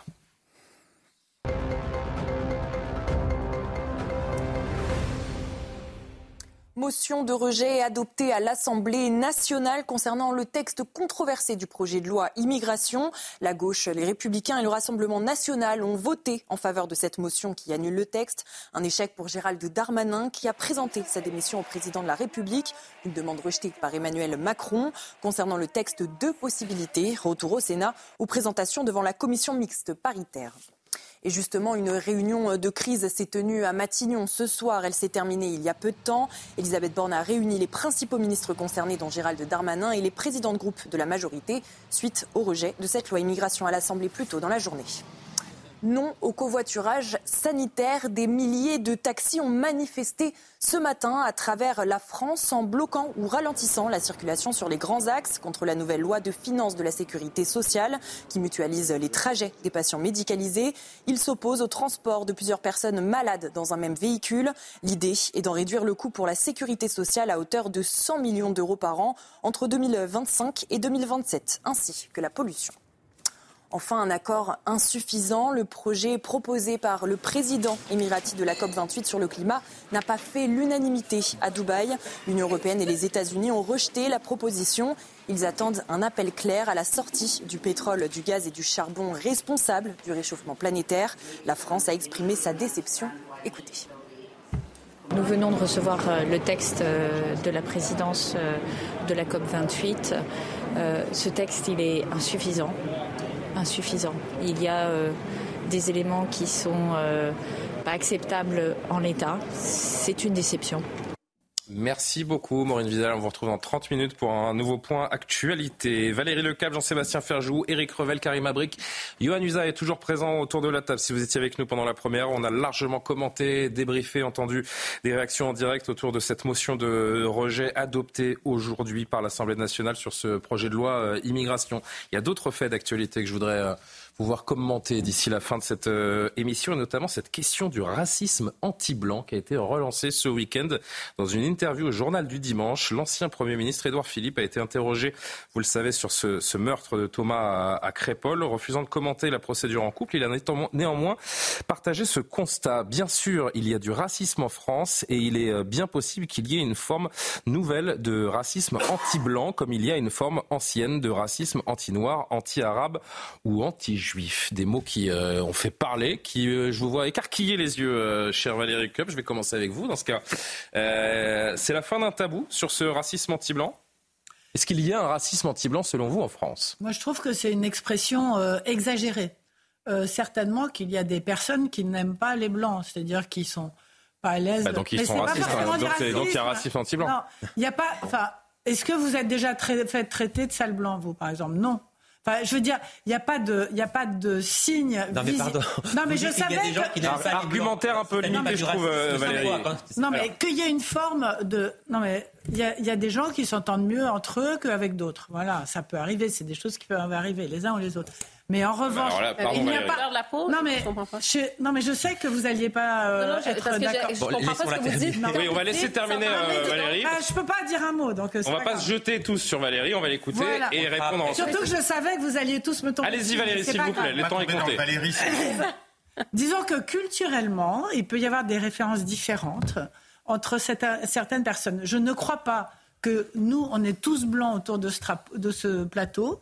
Est-ce que vous avez déjà ressenti dans ce pays, à un moment donné... Mais je pense que les jeunes qui étaient à la fête de Crépol, les neuf témoins, pardon, non, les neuf témoins qui étaient à la fête de Crépol et qui ont entendu dire certains on va tuer du blanc, se sont posé la question du non, racisme Mais est-ce que vous, dans ce pays, il y a un moment où vous avez senti Non, non, mais la question n'est pas individuellement est-ce que nous avons ressenti du racisme anti-blanc? La question c'est est-ce qu'il existe dans la société? Est-ce qu'il y a un racisme anti-blanc dans ce pays? Il y a certainement des Vous n'avez jamais entendu ça le français? Jamais. Non, ni salle blanc, ni salle français, ni... non, jamais. Non. Je vis dans ce pays depuis de très très longues années, j'ai jamais entendu ça. Ça se voit Donc je pense, c'est pour ça que je vous dis peut-être qu'il y a des gens qui sont pas à l'aise, c'est possible. Hein. Mais de là à les insulter, à les dénigrer, à les attaquer, comme c'est le cas avec les juifs ou les arabes dans certaines circonstances, je ne crois pas qu'on en soit là. Voilà, c'est tout ce que je tenais à dire. Est-ce que le racisme... Et je euh, savais que je n'aurais pas l'agrément de tout le monde. Est-ce que le racisme anti-blanc existe dans ce pays C'est quelque chose qui est nié en termes de, de systémie par beaucoup d'observateurs qui euh, évoquent les questions de, de, racisme. Non, mais il y a toute forme de racisme.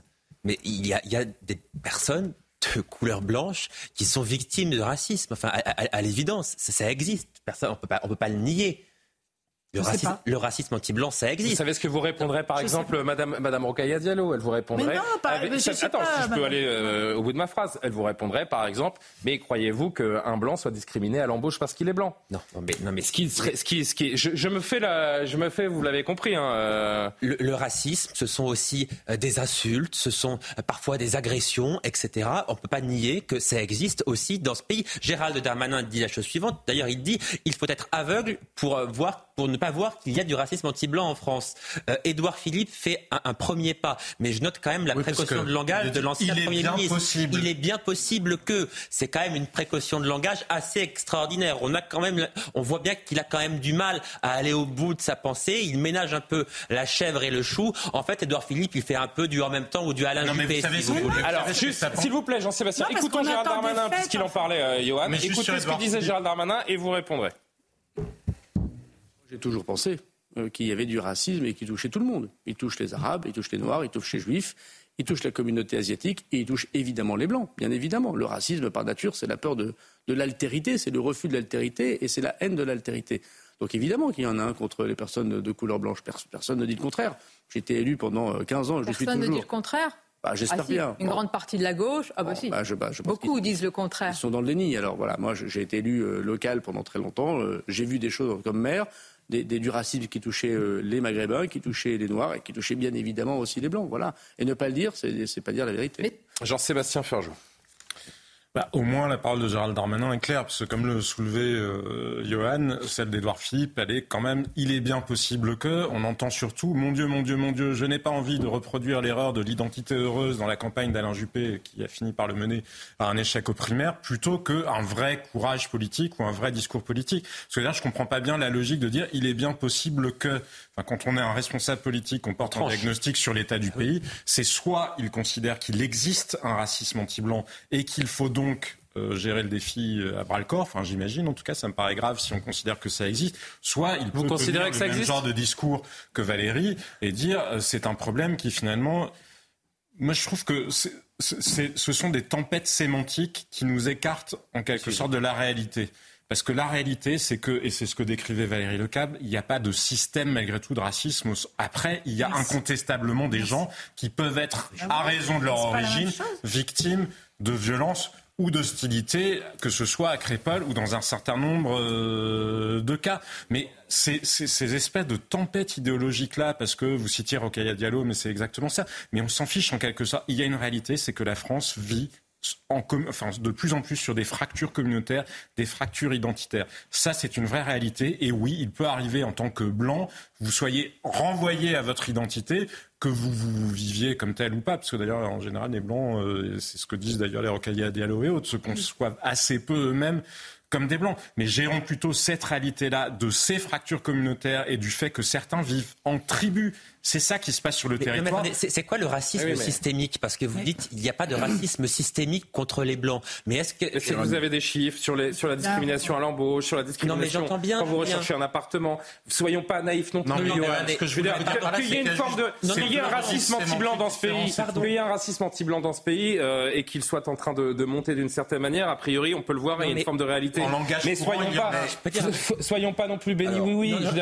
Les discriminations dans ce pays, elles touchent plus les Noirs, les Arabes que les Blancs. Non, mais j'entends bien. Euh, ça, ne signifie, ça, ne signifie, pas pour autant qu'il y a en France un racisme systémique contre les Noirs, contre les Maghrébins, je suis contre je sais qui, quand même. Voilà, que nous soyons bien d'accord là-dessus. Hein Éric Revel. Alors, et Karim, pardon, j'avais alors j'avais dit à Karima d'abord. Je suis désolé. À Karima, Éric. Euh, non, non, c'est à Karima.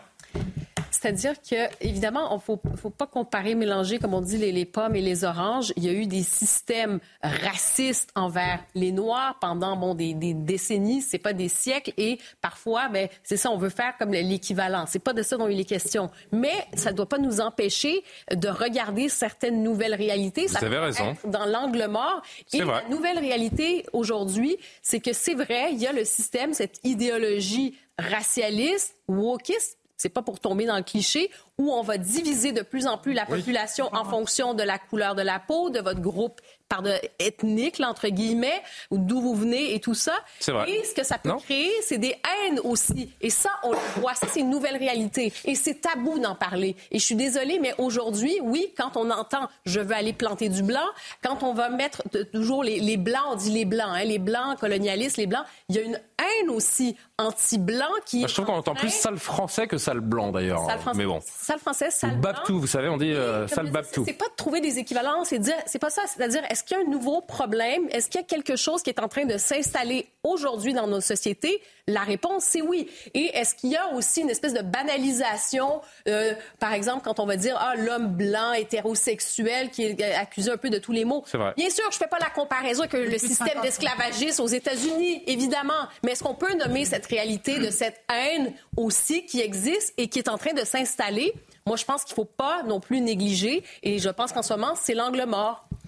Est-ce que vous croyez que la justice euh, est prête à, recevoir des plaintes pour racisme contre des blancs? Bah, je suis pas certain, mais euh, je voudrais dire juste deux choses. La première, c'est que bah, il y a un raciste noir qui est institutionnel, anti-noir qui est institutionnel.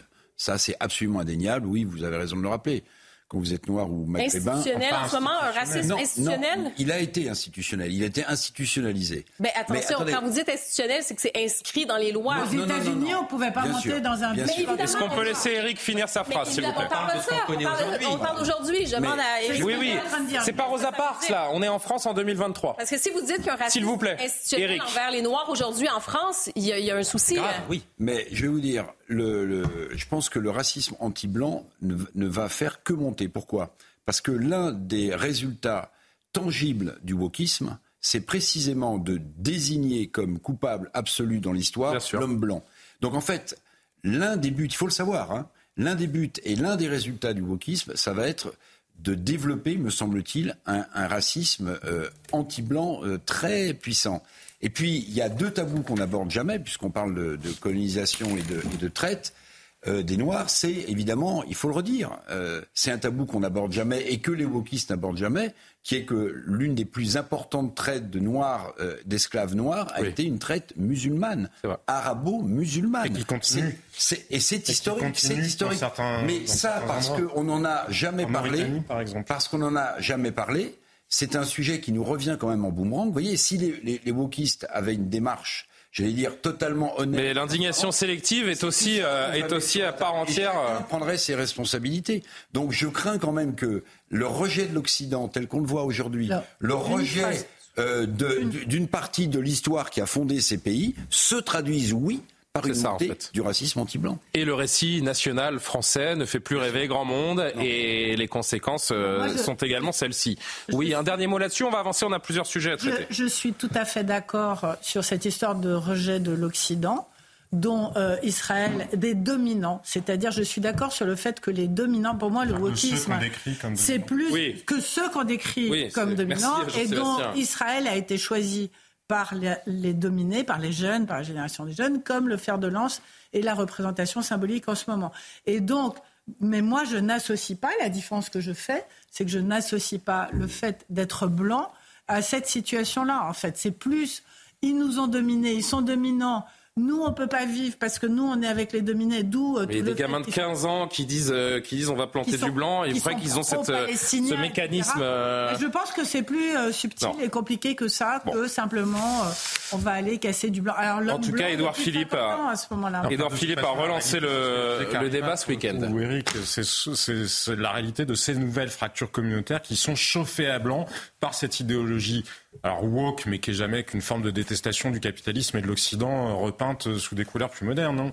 Et si je peux me permettre, dans cette idéologie aussi justement racialiste où on vous associe à votre couleur de peau, votre nom, vous en parler. Hein, vous connaissez un peu mes, origines. Si jamais vous n'avez pas tel discours qui est censé correspondre à votre, origine ethnique, vous vous faites insulter parce que vous êtes un traître, vous êtes ci ou ça. Je veux dire, on, ne s'en sort pas quand on est en train de compartimenter les gens en fonction de leur origine ou leur couleur de peau. Pour moi, c'est une absurdité et on encourage ces fractures-là qu'on doit, je pense, absolument dénoncer. Je vous emmène maintenant à Issou, dans les Yvelines. Des professeurs en danger ont exercé leur droit de retrait vendredi. Donc en fin de semaine dernière, la veille, une professeure de français a été diffamée dans une classe de sixième après avoir montré une œuvre d'art montrant cinq femmes nues. C'est une œuvre de Giuseppe Cesari, un cours qui n'a pas plu à des élèves de confession musulmane. Voici l'œuvre en question, Diane et Actéon, où l'on voit donc euh, Diane et ses ces, ces, femmes. Dites-nous laquelle c'est. C'est un faux ce tableau. Qu'est-ce que vous me racontez Peu importe. Euh, un cours qui n'a pas plu aux élèves de confession musulmane. Vous me vraiment, euh, Valérie, ce soir, ils l'ont accusé de vouloir les mettre mal à l'aise. Les explications de Camille Guédon.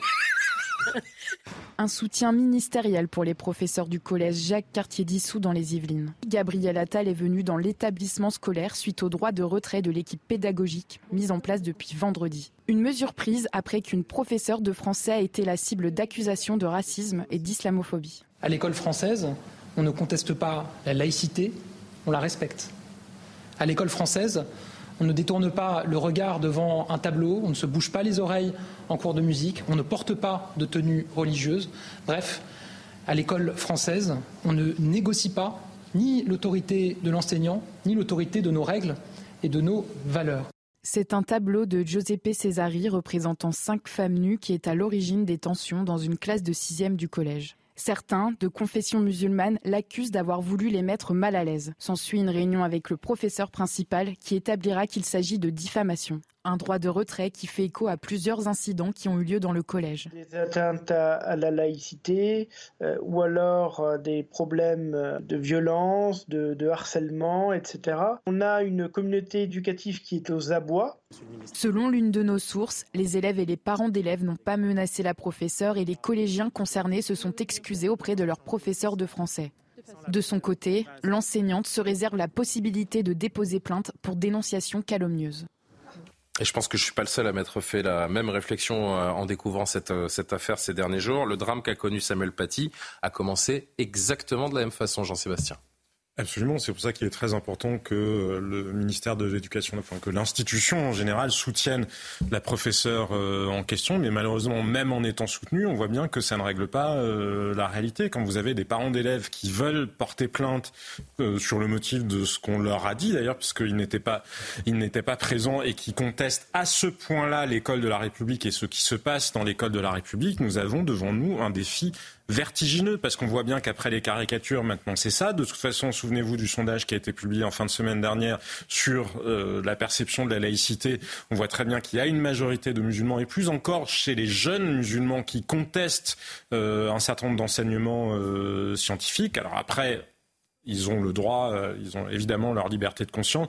Et il y a une différence entre ce que vous pensez en votre fort intérieur et les actions que vous prenez à l'école. Mais ça n'empêche pas que ces menaces-là, elles sont présentes, qu'on comprend ce que vivent euh, ces professeurs-là à longueur de journée. Et vous voyez bien que ce qui est extrêmement pernicieux, c'est que bah, beaucoup d'autres professeurs ne peuvent que penser à se, à se, à s'auto-censurer. Et encore plus, dernier chiffre, 31% des gens interrogés dans le sondage ne condamnaient pas totalement l'assassinat de Dominique Bernard, à qui on ne reprochait rien d'autre, ce qui, quand bien même il aurait fait un cours euh, qui lui aurait reproché, c'était pas une raison pour le poignarder. Là, on voit les pancartes ces dernières heures des, des, des, professeurs devant ce, ce, collège Jacques Cartier à Issou dans, dans les Yvelines, mais oui, mais donc il euh, voit plus d'incidents. Mais la lâcheté des 40 dernières années, nous allons la payer très cher maintenant. Gabriel Attal s'est rendu sur place aujourd'hui, écoutez-le. À l'école française, on ne conteste pas l'autorité, on la respecte. À l'école française, on ne conteste pas la laïcité, on la respecte. À l'école française, on ne détourne pas le regard devant un tableau, on ne se bouge pas les oreilles en cours de musique, on ne porte pas de tenue religieuse.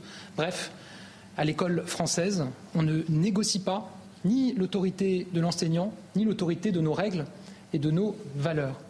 Zéro impunité et zéro complicité. Zéro complicité, ça veut dire mettre fin définitivement au pas de vague. Chaque fait, chaque atteinte, chaque entorse à l'autorité d'un enseignant ou à nos règles communes doit faire l'objet d'un signalement qui remonte jusqu'au bureau de ce ministère ici, rue de Grenelle. Et il s'est rendu sur place, euh, Gabriel Attal, Eric Revel, parce que euh, depuis septembre, ce collège fait face à une situation dégradée. C'est le dernier fait en date qu'on mhm. vous relate, mais il y en a eu d'autres, des atteintes à la laïcité, au personnel, à la sécurité, aux biens qui ont été euh, recensés. Ça devient ingérable pour toute la communauté éducative. Le fameux pas de vague est en train de, de pourrir l'école sur tous les fronts, sur tous les sujets. Ouais, alors bon, vous avez noté, hein, l'anaphore devient le, marqueur politique euh, classique, mais euh, vous savez, bon, Gabriel Attal, il, il a un peu révolutionné, euh, il a mis un coup de pied dans la fourmilière, c'est indéniable. C'est vrai aussi. Je trouve que il est maintenant un peu plus dans le discours que dans l'action. Parce que quand il dit. C'est vrai que la forme est très impressionnante, mais le fond change assez peu pour le moment. Quand il dit à l'école de la République, on ne conteste pas l'autorité, ça peut penser après. Euh, l'assassinat euh, à Paris euh, par un terroriste islamiste de ce jeune Allemand. Oui, il y a deux semaines au pont de un tweet en disant nous ne céderons rien au terrorisme. Vous voyez, c'est, c'est la déclaration d'intention, mais concrètement, une fois que le ministre il est reparti de ce lycée des, des Yvelines, les profs se retrouvent face aux mêmes élèves, aux mêmes parents, avec la même contestation. Et moi, ce qui m'inquiète le plus, effectivement, c'est que la contestation, maintenant, elle ne touche plus seulement des questions de religion, elle touche l'histoire de l'art, parce que là, il s'agit d'un tableau. Il s'agit d'un tableau. Donc en fait, on est en train de remettre en cause non seulement l'autorité de l'école de la République, mais ses enseignements. Ses mmh. enseignements. Et là, c'est même plus un sujet de discussion de laïcité ou pas. C'est pas une histoire de caricature du prophète ou je ne sais quoi. Hein. Là, c'est vraiment une atteinte à la pudeur. Maintenant, maintenant, il faut pour un tableau euh, demander aux, on va le revoir d'ailleurs ou aux parents quel type d'enseignement ils souhaitent pour leurs enfants. Donc là, en fait, si on lâche là-dessus, on détricote tout ce qui a fait l'école de la République. On, parle et on va voir ce tableau donc de, de Giuseppe euh, Cesari qui est un faux. Voilà, ça c'est. Je sais pas d'ailleurs. Ça serait bien de me donner la. Mais j'ai l'impression que je, je, vous avoue que je, je, je risque de, de, briller par mon inculture, mais je pense que c'est un tableau de la Renaissance et on me dira. 17e siècle. C'est 17e siècle? Non, 17e siècle. Euh, mais c'est vraiment une œuvre d'art euh, totalement classique avec des représentations nues comme on en voit euh, beaucoup dans ce dans ce type d'œuvre.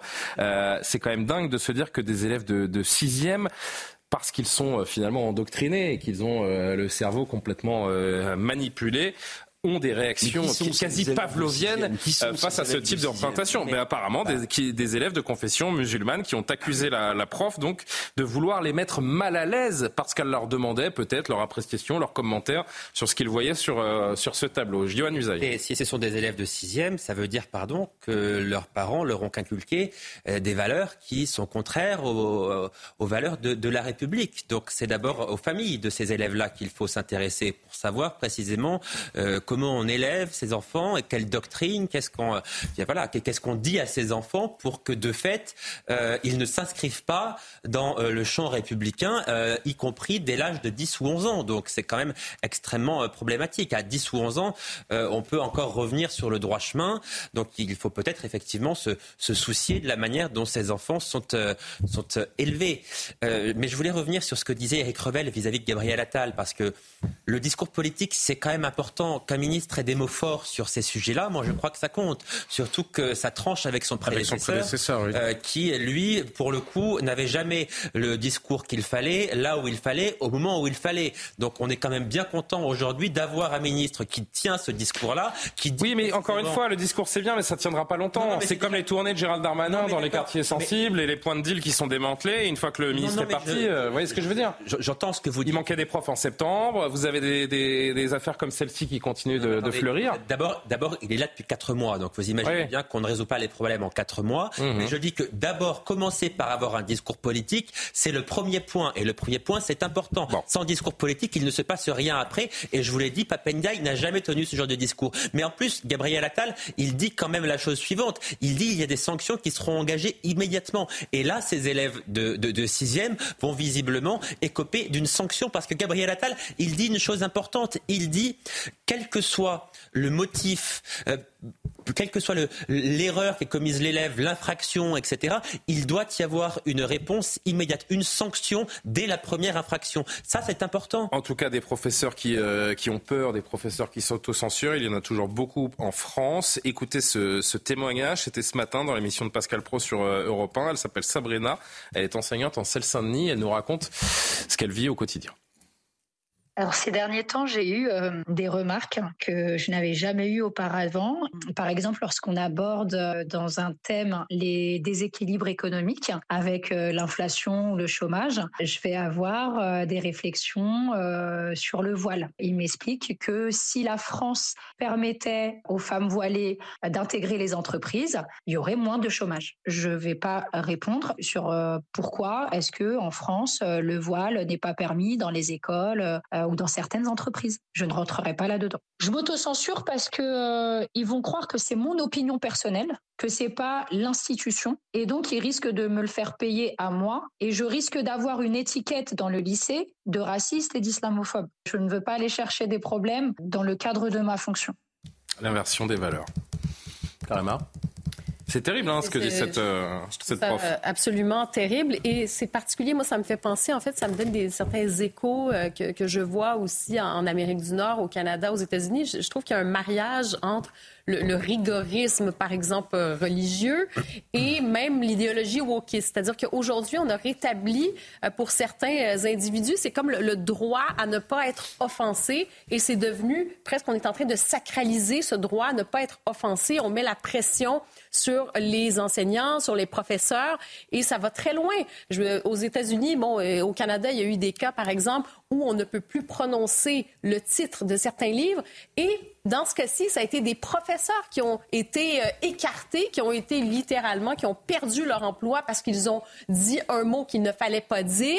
Et donc, vous voyez, aujourd'hui, il y a une sorte d'inversion, comme vous dites, des valeurs. Et on le voit ici, dans ce cas-ci, c'est même, ça va très loin parce que c'est pratiquement, en fait, c'est la vie de professeurs qui sont en danger. Sur ce point euh, précis du tableau, là, je me suis posé la question, c'est pas une atteinte à la laïcité Là, on est dans quelque chose que, euh, auquel la loi à laïcité ne répond pas. C'est le, ça répond. Non, mais c'est la question de l'assimilation de la culture commune. Là, c'est même plus. Là, on est en dehors du cadre de la laïcité. C'est le rapport au corps de la femme. Oui, c'est le rapport à la culture. Certaines religions veulent voiler le corps de la femme. Donc, s'ils veulent le voiler, ils ne peuvent pas admettre qu'ils voient un corps de femme nu. C'est très simple à comprendre. Mais c'est exactement ça. C'est la question du rapport. Euh, Quel pays on veut construire ensemble Que nous avons euh, à la place de la femme dans la société. Mais pour revenir sur ce que disait Johan tout à l'heure, il parlait des familles. Il y a les familles incontestablement, il y a l'éducation a fortiori chez des enfants qui sont assez jeunes, mais il n'y a pas que ça. Il y a aussi les réseaux sociaux et TikTok notamment, parce que les processus de radicalisation consistent à fixer toujours plus de règles. Parce que quand à vous 10 fixez... ans, TikTok à 10 ans? C'est une responsabilité des parents. Alors s'il y a un enfant à, TikTok à 10 ans, c'est un problème. Les, deux ne, les deux ne s'excluent pas. Ce que je veux vous dire par là, c'est que les mécaniques, les influenceurs qui entraînent les gens sur le chemin de la radicalisation, que ce soit d'ailleurs, ça peut être pour vous chercher à vous faire devenir vegan. Ça, ça pose toujours, ça repose toujours sur la même chose. C'est qu'on invente de plus en plus de règles. Chaque jour, on vous donne une nouvelle règle à respecter parce que de facto, ça vous isole du reste. C'est le mode communautaire qui est en train de s'installer dangereusement. Mais vous savez que sur TikTok, justement, il y a des règles qui sont édictées au nom par des pseudo-imams ou pseudo-musulmans qui n'ont jamais figuré dans euh, les injonctions euh, coraniques, simplement par cette mécanique-là de vouloir vous traîner toujours, vous tirer toujours plus loin dans l'observance. Et il y a une pression chez les plus jeunes qui est mise. Intellectuelle de la radicalisation. Et quand on voit les effets que ça produit, il y a un sondage, alors ça n'a pas de rapport direct, mais ça va dans le sens aussi de ce que disait Karima, pardon, je vais y arriver.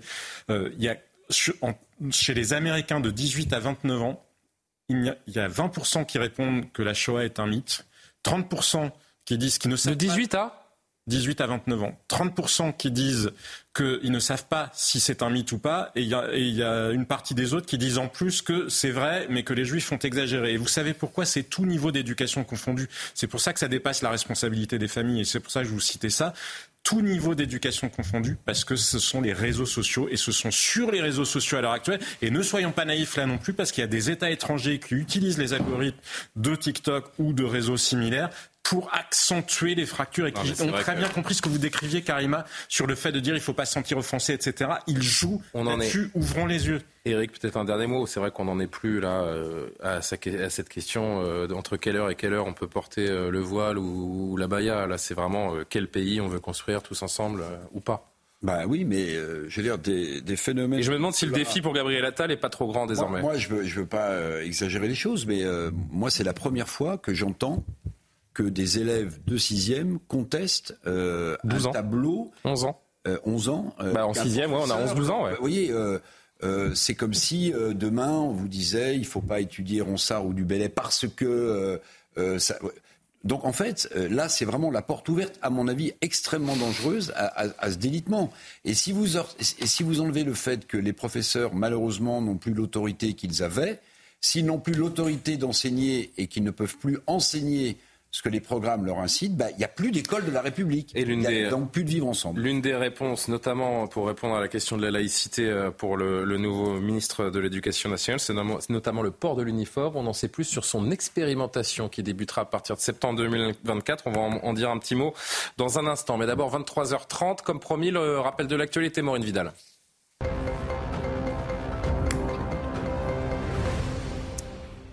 Motion de rejet adoptée à l'Assemblée nationale concernant le texte controversé du projet de loi immigration. La gauche, les républicains et le Rassemblement national ont voté en faveur de cette motion. Une lourde défaite politique pour le gouvernement. Un échec pour Gérald Darmanin qui a présenté sa démission, une demande rejetée par Emmanuel Macron. Concernant le texte, deux possibilités, retour au Sénat ou présentation devant la commission mixte paritaire.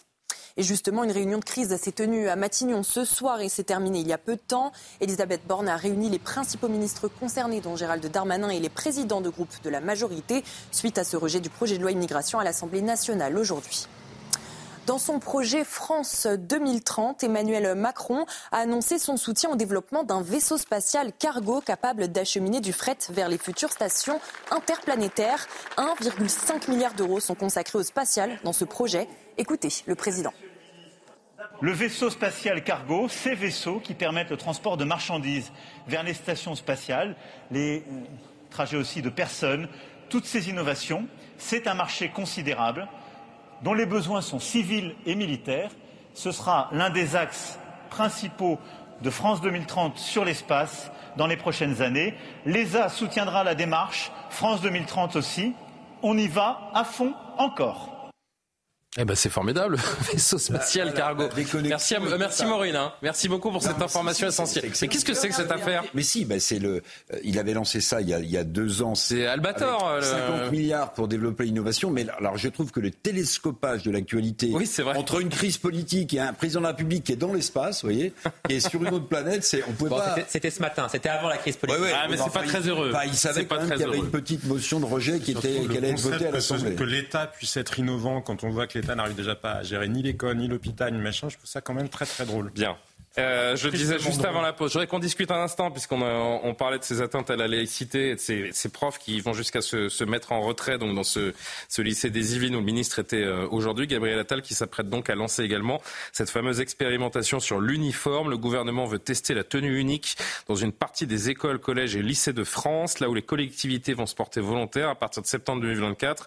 Il doit détailler les, les contours de cette mesure dans les, euh, dans les prochains jours. On en sait déjà euh, un petit peu. Je, je vous ai pas demandé avant l'émission si vous avez des infos. Je ne veux pas vous mettre en difficulté. Non, ça, ça va, ça mais va. vous avez vu quelques euh, quelques détails. Hein. Non, mais déjà, on sait que ça ne sera pas à la charge des familles. Oui. Ce sera pris en charge vraisemblablement 200 euros à, environ. à moitié par, par l'État et à moitié par les collectivités, donc régions, départements et communes euh, volontaires.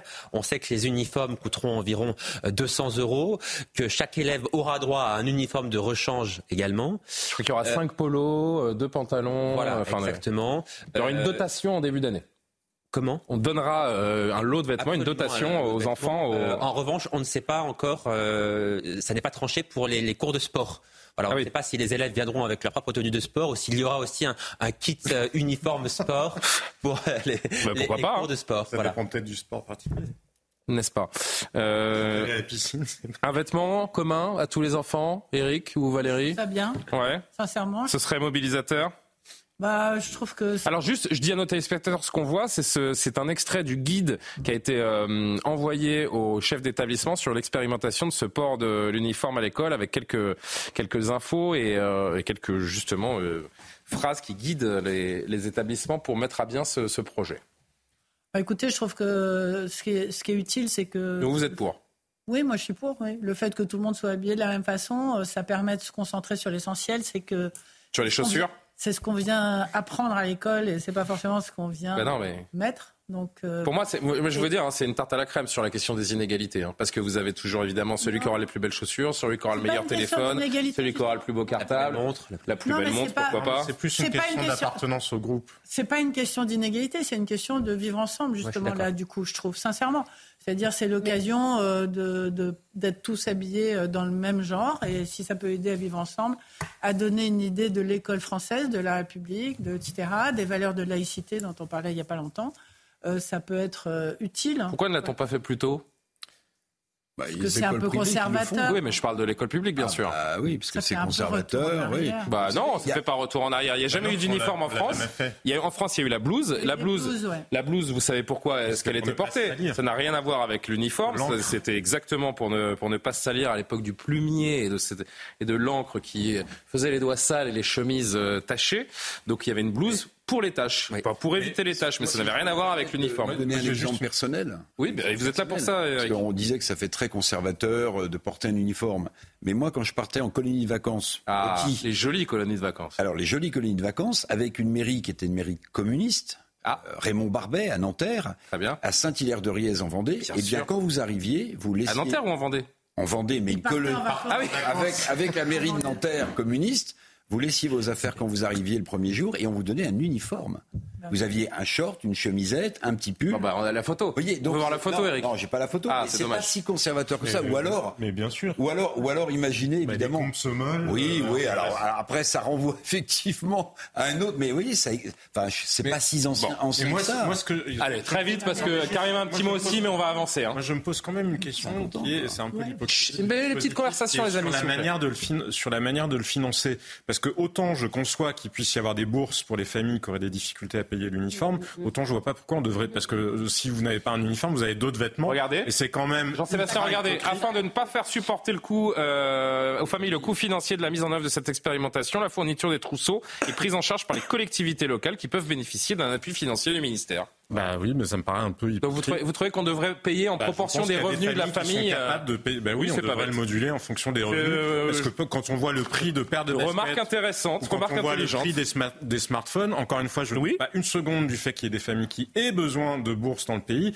mais je pense qu'il y en a beaucoup d'autres. Non, mais je suis assez d'accord, comme un peu comme le prix Parce de la que cantine, mécaniquement, ce qui est sont en autant de fonction des revenus. qu'elles auront à acheter en moins. C'est vrai que les colos aussi, c'est en fonction. euh, en fonction des revenus. Bien sûr, bien sûr, bien sûr. Euh, un tout dernier mot? Oui, vous vouliez intervenir, Karima? Je pense que l'uniforme, ça peut répondre en partie en Mais ça fait, garantit au quoi, problème. en fait, Exactement, parce que malgré l'uniforme, vous n'allez pas régler la situation quand on disait euh, de présenter, par exemple, certaines œuvres aux Oui. enfants, aux vous, jeunes. vous vivrez la même chose Donc, que ce qui s'est passé dans ce collège des Yvelines, Exactement. Est-ce que ça va faire en sorte que vous allez pouvoir présenter certains tableaux? Est-ce qu'il y a certaines œuvres que vous allez pouvoir enseigner? Est-ce que vous allez pouvoir enseigner tout de même certaines parties de l'histoire? Alors, il y a ça aussi. Je pense qu'à un moment donné, ça répond à une chose et moi, je trouve plus que ça vient régler certains problèmes euh, sur euh, ben, justement le, le sentiment d'appartenance, peut-être à une école, à une communauté. Euh, les, ça vient gommer un peu les inégalités. Mais sur le fond de l'affaire, sur le fond, sur la laïcité, sur cette fameuse, euh, hein, cette idée que je vous disais un peu, un peu plus tôt, sur le droit aujourd'hui qu'on réclame, que plusieurs personnes, plusieurs jeunes réclament à ne pas être offensés, Eh ben, oui. ça ne règle pas du tout la situation. Allez, on enchaîne. Euh, dans un entretien accordé à la tribune hier, Aurore Berger, la ministre des Solidarités et des Familles, a dévoilé son plan pour responsabiliser les parents euh, de mineurs délinquants, notamment les, les pères absents, mais pas seulement. Ce qu'il faut en retenir avec Célie Gruyère, on en discute quelques instants. Pénaliser les parents de délinquants, c'est la proposition d'Aurore Berger à travers plusieurs mesures.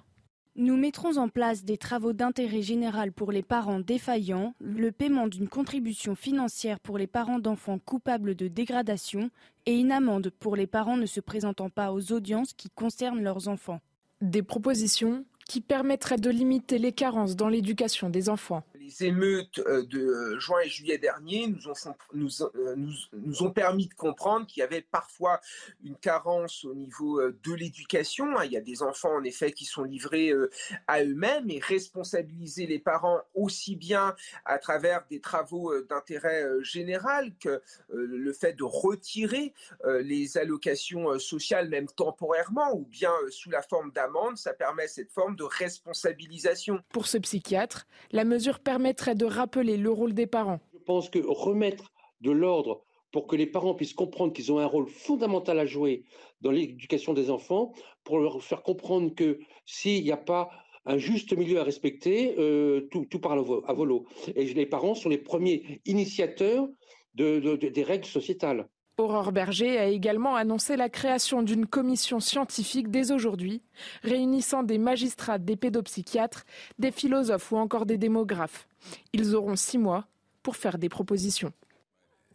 Réaction. Bah, réaction déjà à la mise en place de ce comité. Vous avez vu, il y a trois experts qui ont déjà démissionné. Oui, j'ai entendu ça aujourd'hui, ça commence bien cette affaire. Oui, oui. Ils ne supportaient pas le fait qu'on puisse imposer à des parents. euh, Et qui étaient ces personnes De quel euh, euh, sociologues, enfin j'ai pas Ah oui, d'accord. mais des gens, enfin des experts quoi. Des bien-pensants. Effe- euh, effecti- oui, effectivement. Très bien ça- pensants. Ça commence, euh, Forcément. ça commence fort. Maintenant, moi je pense que Aurore Berger a raison de vouloir responsabiliser, responsabiliser les parents, parce qu'on peut pas dire à la fois la justice fait pas son boulot, l'éducation est débordée, et, et ne pas demander aux parents qu'ils peuvent, qu'ils peuvent Mais d'assumer savez, leurs c'est- responsabilités. Ces parents qui sont souvent dans des situations euh, Alors, compliquées. il y a- il y a Ajouter des, problèmes au problème, est-ce que vous contribuez à régler le problème Non, mais, ah bah alors comment vous faites, mon cher Ah, mais je, dis pas que c'est. Vous euh, dites aux parents euh, dont les gamins sont dans la rue à, à minuit, une heure du matin, continuez. euh, Les sanctions financières, je ne sais pas. Les travaux d'intérêt général, euh, je trouve que c'est plutôt intéressant. Bah oui.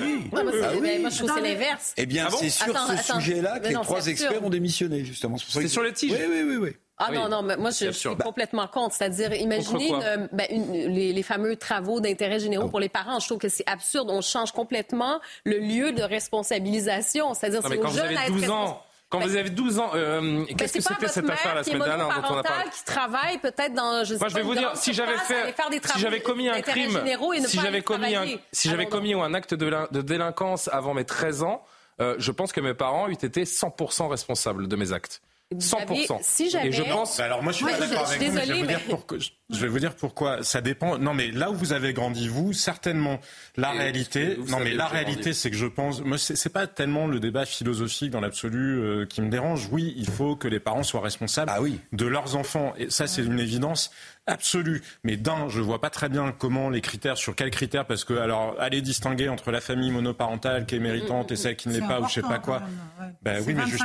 des familles. Ben précisément. Donc je ne sais pas comment ça sera appliqué. Je pense que quand on prend des décisions, pour avoir ce choc d'autorité. Alors, non, mais attendez, je pense que ben, précisément, je crois pas que ça contribue à l'autorité que de prendre, que de mettre des règles. Vous savez, c'est comme quand vous on ne dit. pas que si les parents non, risquent une, une financière ou un travail d'intérêt général, ils vont serrer peut-être un oui, petit ben, peu enfin, plus Moi, ce que je constate, quel est le taux de recouvrement des amendes en Seine-Saint-Denis? La réalité, c'est ça. Donc je ne crois pas que ça renforce l'autorité de l'État quand vous prenez des dispositions qui de facto ne sont pas respectées. Et le dernier point, et à mes yeux le plus important, c'est que si vous êtes contraint d'élever vos enfants dans les quartiers nord de Marseille ou dans je ne sais quel quartier où, qui sont tenus par des caïds, il y a une vraie responsabilité de l'État parce que c'est l'État qui n'a pas maintenu l'ordre public. Si votre gamin il est pris dans la cage d'escalier parce qu'il n'a pas d'autre choix, vous croyez vraiment, Julien, que si vous aviez été élevé dans je ne sais pas quel quartier hyper dur où on Ma mère me répond, hein. elle me vous demande de rentrer, ben oui, mais vous croyez, vraiment, vous croyez, vraiment, que si vous, vous, y arrivez avec une petite veste et une cravate et un uniforme et que vous dites vous faites du latin, du grec et du catéchisme, vous croyez que ça va bien se passer pour vous dans un quartier de caïd? Parce que cette responsabilité, c'est celle de l'État d'avoir abandonné les quartiers. Il y, a quelque chose que je comprends absolument pas, c'est qu'à chaque fois qu'il y a un fait divers ici et on en parle suffisamment, on met toujours la responsabilité des parents. On dit toujours, mais ces jeunes, ils ont quand même des parents. On dit toujours, mais l'école ne peut pas, tout mais faire. La sanction, donc, Je peux terminer une phrase? Et donc, oh. bah oui. Et donc, euh, et donc là, pour une fois, alors elle est certainement pas parfaite cette mesure. Peut-être qu'on peut faire mieux, mais pour une fois, il y a quelqu'un hein, qui prend une initiative de mettre en exergue la responsabilité des parents, je trouve que c'est pas mal. La responsabilité Dernier mot, parents, le mot de la fin. La responsabilité des parents, effectivement, si euh, vous nourrissez pas votre enfant, s'il y, y, a un abus de cette façon, oui, mais on peut pas déresponsabiliser les jeunes. C'est-à-dire que c'est aux jeunes de faire des travaux. Non, mais s'il y a des travaux d'intérêt généraux à faire, ce sera aux jeunes à le faire. Et vous savez que ça existe déjà. Vous, savez que ça existe déjà en droit français, que ça n'est pas appliqué. Donc moi, mon point, c'est encore une fois pas le débat philosophique, c'est est-ce que ça rime à quelque chose d'annoncer des choses qu'on ne sait pas appliquer. 30 secondes, Eric. Vous vouliez dire un dernier mot euh, non. Ah, mais vous m'avez signé. Euh, ah, vous voulez qu'on conclue Bah oui. ah oui, parce qu'il sait. Il veut partir. Ah, mais, non, mais, non, parce que vous savez, il nous reste. Alors voilà, moi, on va conclure. Alors, à moins que euh, Johan, on vous a pas entendu sur les responsabilités parentales. Non, bon, il faut conclure. En plus, on me le dit dans l'oreille. Bah non, je voulais faire une petite surprise à Eric. Parce que je sais pas si vous avez noté, euh, Monsieur Revel mais l'équipe de Revel mm. dans Haute-Garonne, mm. équipe de régionale 1, euh, donc de 6e division, équipe de Revel. US Revel, donc euh, homonyme de, de, de, Monsieur Revel ici présent, a eu le bonheur, et c'est ça que je voulais absolument vous montrer cette séquence parce que ça m'a mis les, les, poils tout à l'heure lorsque je l'ai découvert. Vous savez qu'il y a eu le tirage au sort du prochain tour de la Coupe de France, et c'est la magie de la Coupe de France, c'est que le monde amateur est mélangé avec le monde professionnel, et vous pouvez avoir des petits miracles, c'est-à-dire des clubs amateurs avec des gens qui travaillent euh, la semaine et qui vont jouer le dimanche se retrouvent face à Kylian Mbappé, par exemple. Eh ben, c'est ce qui va arriver à l'US Revel, mon cher Eric. Et regardez ce moment, super séquence qu'on a découvert sur les réseaux tout à l'heure. Ces amateurs découvrent que leur prochain adversaire est le Paris Saint-Germain.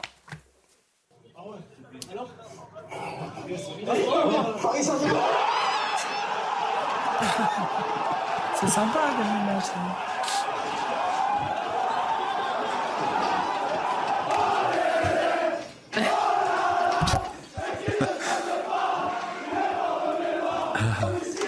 Ça joue quand c'est comme ça Très bonne question. Eric, est-ce que le club vous a contacté pour euh, vous mettre une petite place en tribune d'honneur parce que non non non mais c'est vous saviez que vous aviez une, une, ville à votre nom?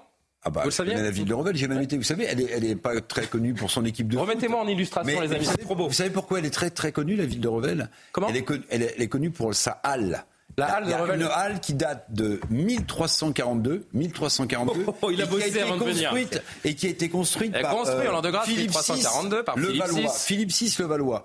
C'est un, un- un- c'est un- un endroit où on construit beaucoup de meubles et qu'on est, on, et on est extrêmement fort et fier. Ah, mais vous avez un contrat avec l'Office du tourisme Non, non, de Revel, vous. Non, mais j'ai est-ce déjà été à Revel se jouer à Revel ou est-ce que ça va se jouer Excellente question de Johan il faut Usaï. un stade qui, euh, qui ait une dimension suffisante. Alors, alors, ça- ce sera, alors quoi qu'il arrive, ce sera Revel qui recevra, puisque quand il Mais y a, recevront je pas crois au que stade de quand l'US, il y a je plus de deux ou trois divisions d'écart entre un club, c'est le club le moins bien classé qui, quel que soit le tirage, puisque celui qui est tiré en premier normalement reçoit. aller à Revel, c'est Les joueurs du oui. Mais attendez, il y en a d'autres, les amis. hein. Dans l'histoire de la Coupe de France, des histoires comme ça, il y en a des Et vous milliers. hein, imaginez mais tous ces joueurs qui vont rencontrer alors, leur comme c'est dans la, c'est- pas loin de Toulouse, c'est ça? Oui, oui, oui, oui, bien Donc, sûr. euh, je sais pas quelle est la capacité du stade de Revel et s'il est apte à, à recevoir tout ça, mais à mon avis, le rêve pour le club et pour Ils son vont président, à Toulouse. c'est de, c'est de louer le, c'est d'aller au stadium. Au stadium, Ils vont aller au stadium. Toute la région va venir. Et alors, attendez. Et aller l'US Revel, donc. Et l'US Revel. Peut-être que les joueurs du PSG verront, vous avez vu ce qu'il y a écrit derrière? Engagement, volonté, Oh, loyauté. arrêtez, démago. Ce- ce- vous verrez le score à l'arrivée. À mon avis, ça va être compliqué Arrêtez, hein, pour arrêtez. nos amis de, de Revel. Même si, évidemment, la belle histoire de la Coupe de France, c'est que au football, le petit poussé a toujours une chance. Vous vous souvenez de l'épopée de Calais, l'épopée de Quevilly? Quevilly, Les Herbiers. Vous savez que quand Quevilly était Les en finale de. Coupe de France contre Lyon, je crois que c'était en 2011, j'avais passé une semaine pour euh, CNews à l'époque dans la ville de Quevilly, à Petit Quevilly. Mais c'est, les gens vivent, mangent, boivent, dorment, Coupe de France et ne pensent qu'à ça pendant des semaines. Donc là, c'est génial ce qui se passe à Revel. Allez, courage les petits Vous pouvez le faire. Vous pouvez le faire. Ça va être compliqué, mais vous pouvez le faire. Merci les amis d'avoir été avec nous. Merci à Martin Mazur, merci à Céline Génaud, merci à Jules Vité d'avoir euh, bien aidé à la préparation de cette émission. L'édition de la nuit avec Simon Guillain. Je vous souhaite une très bonne nuit à demain pour un nouvel épisode de Soir Info.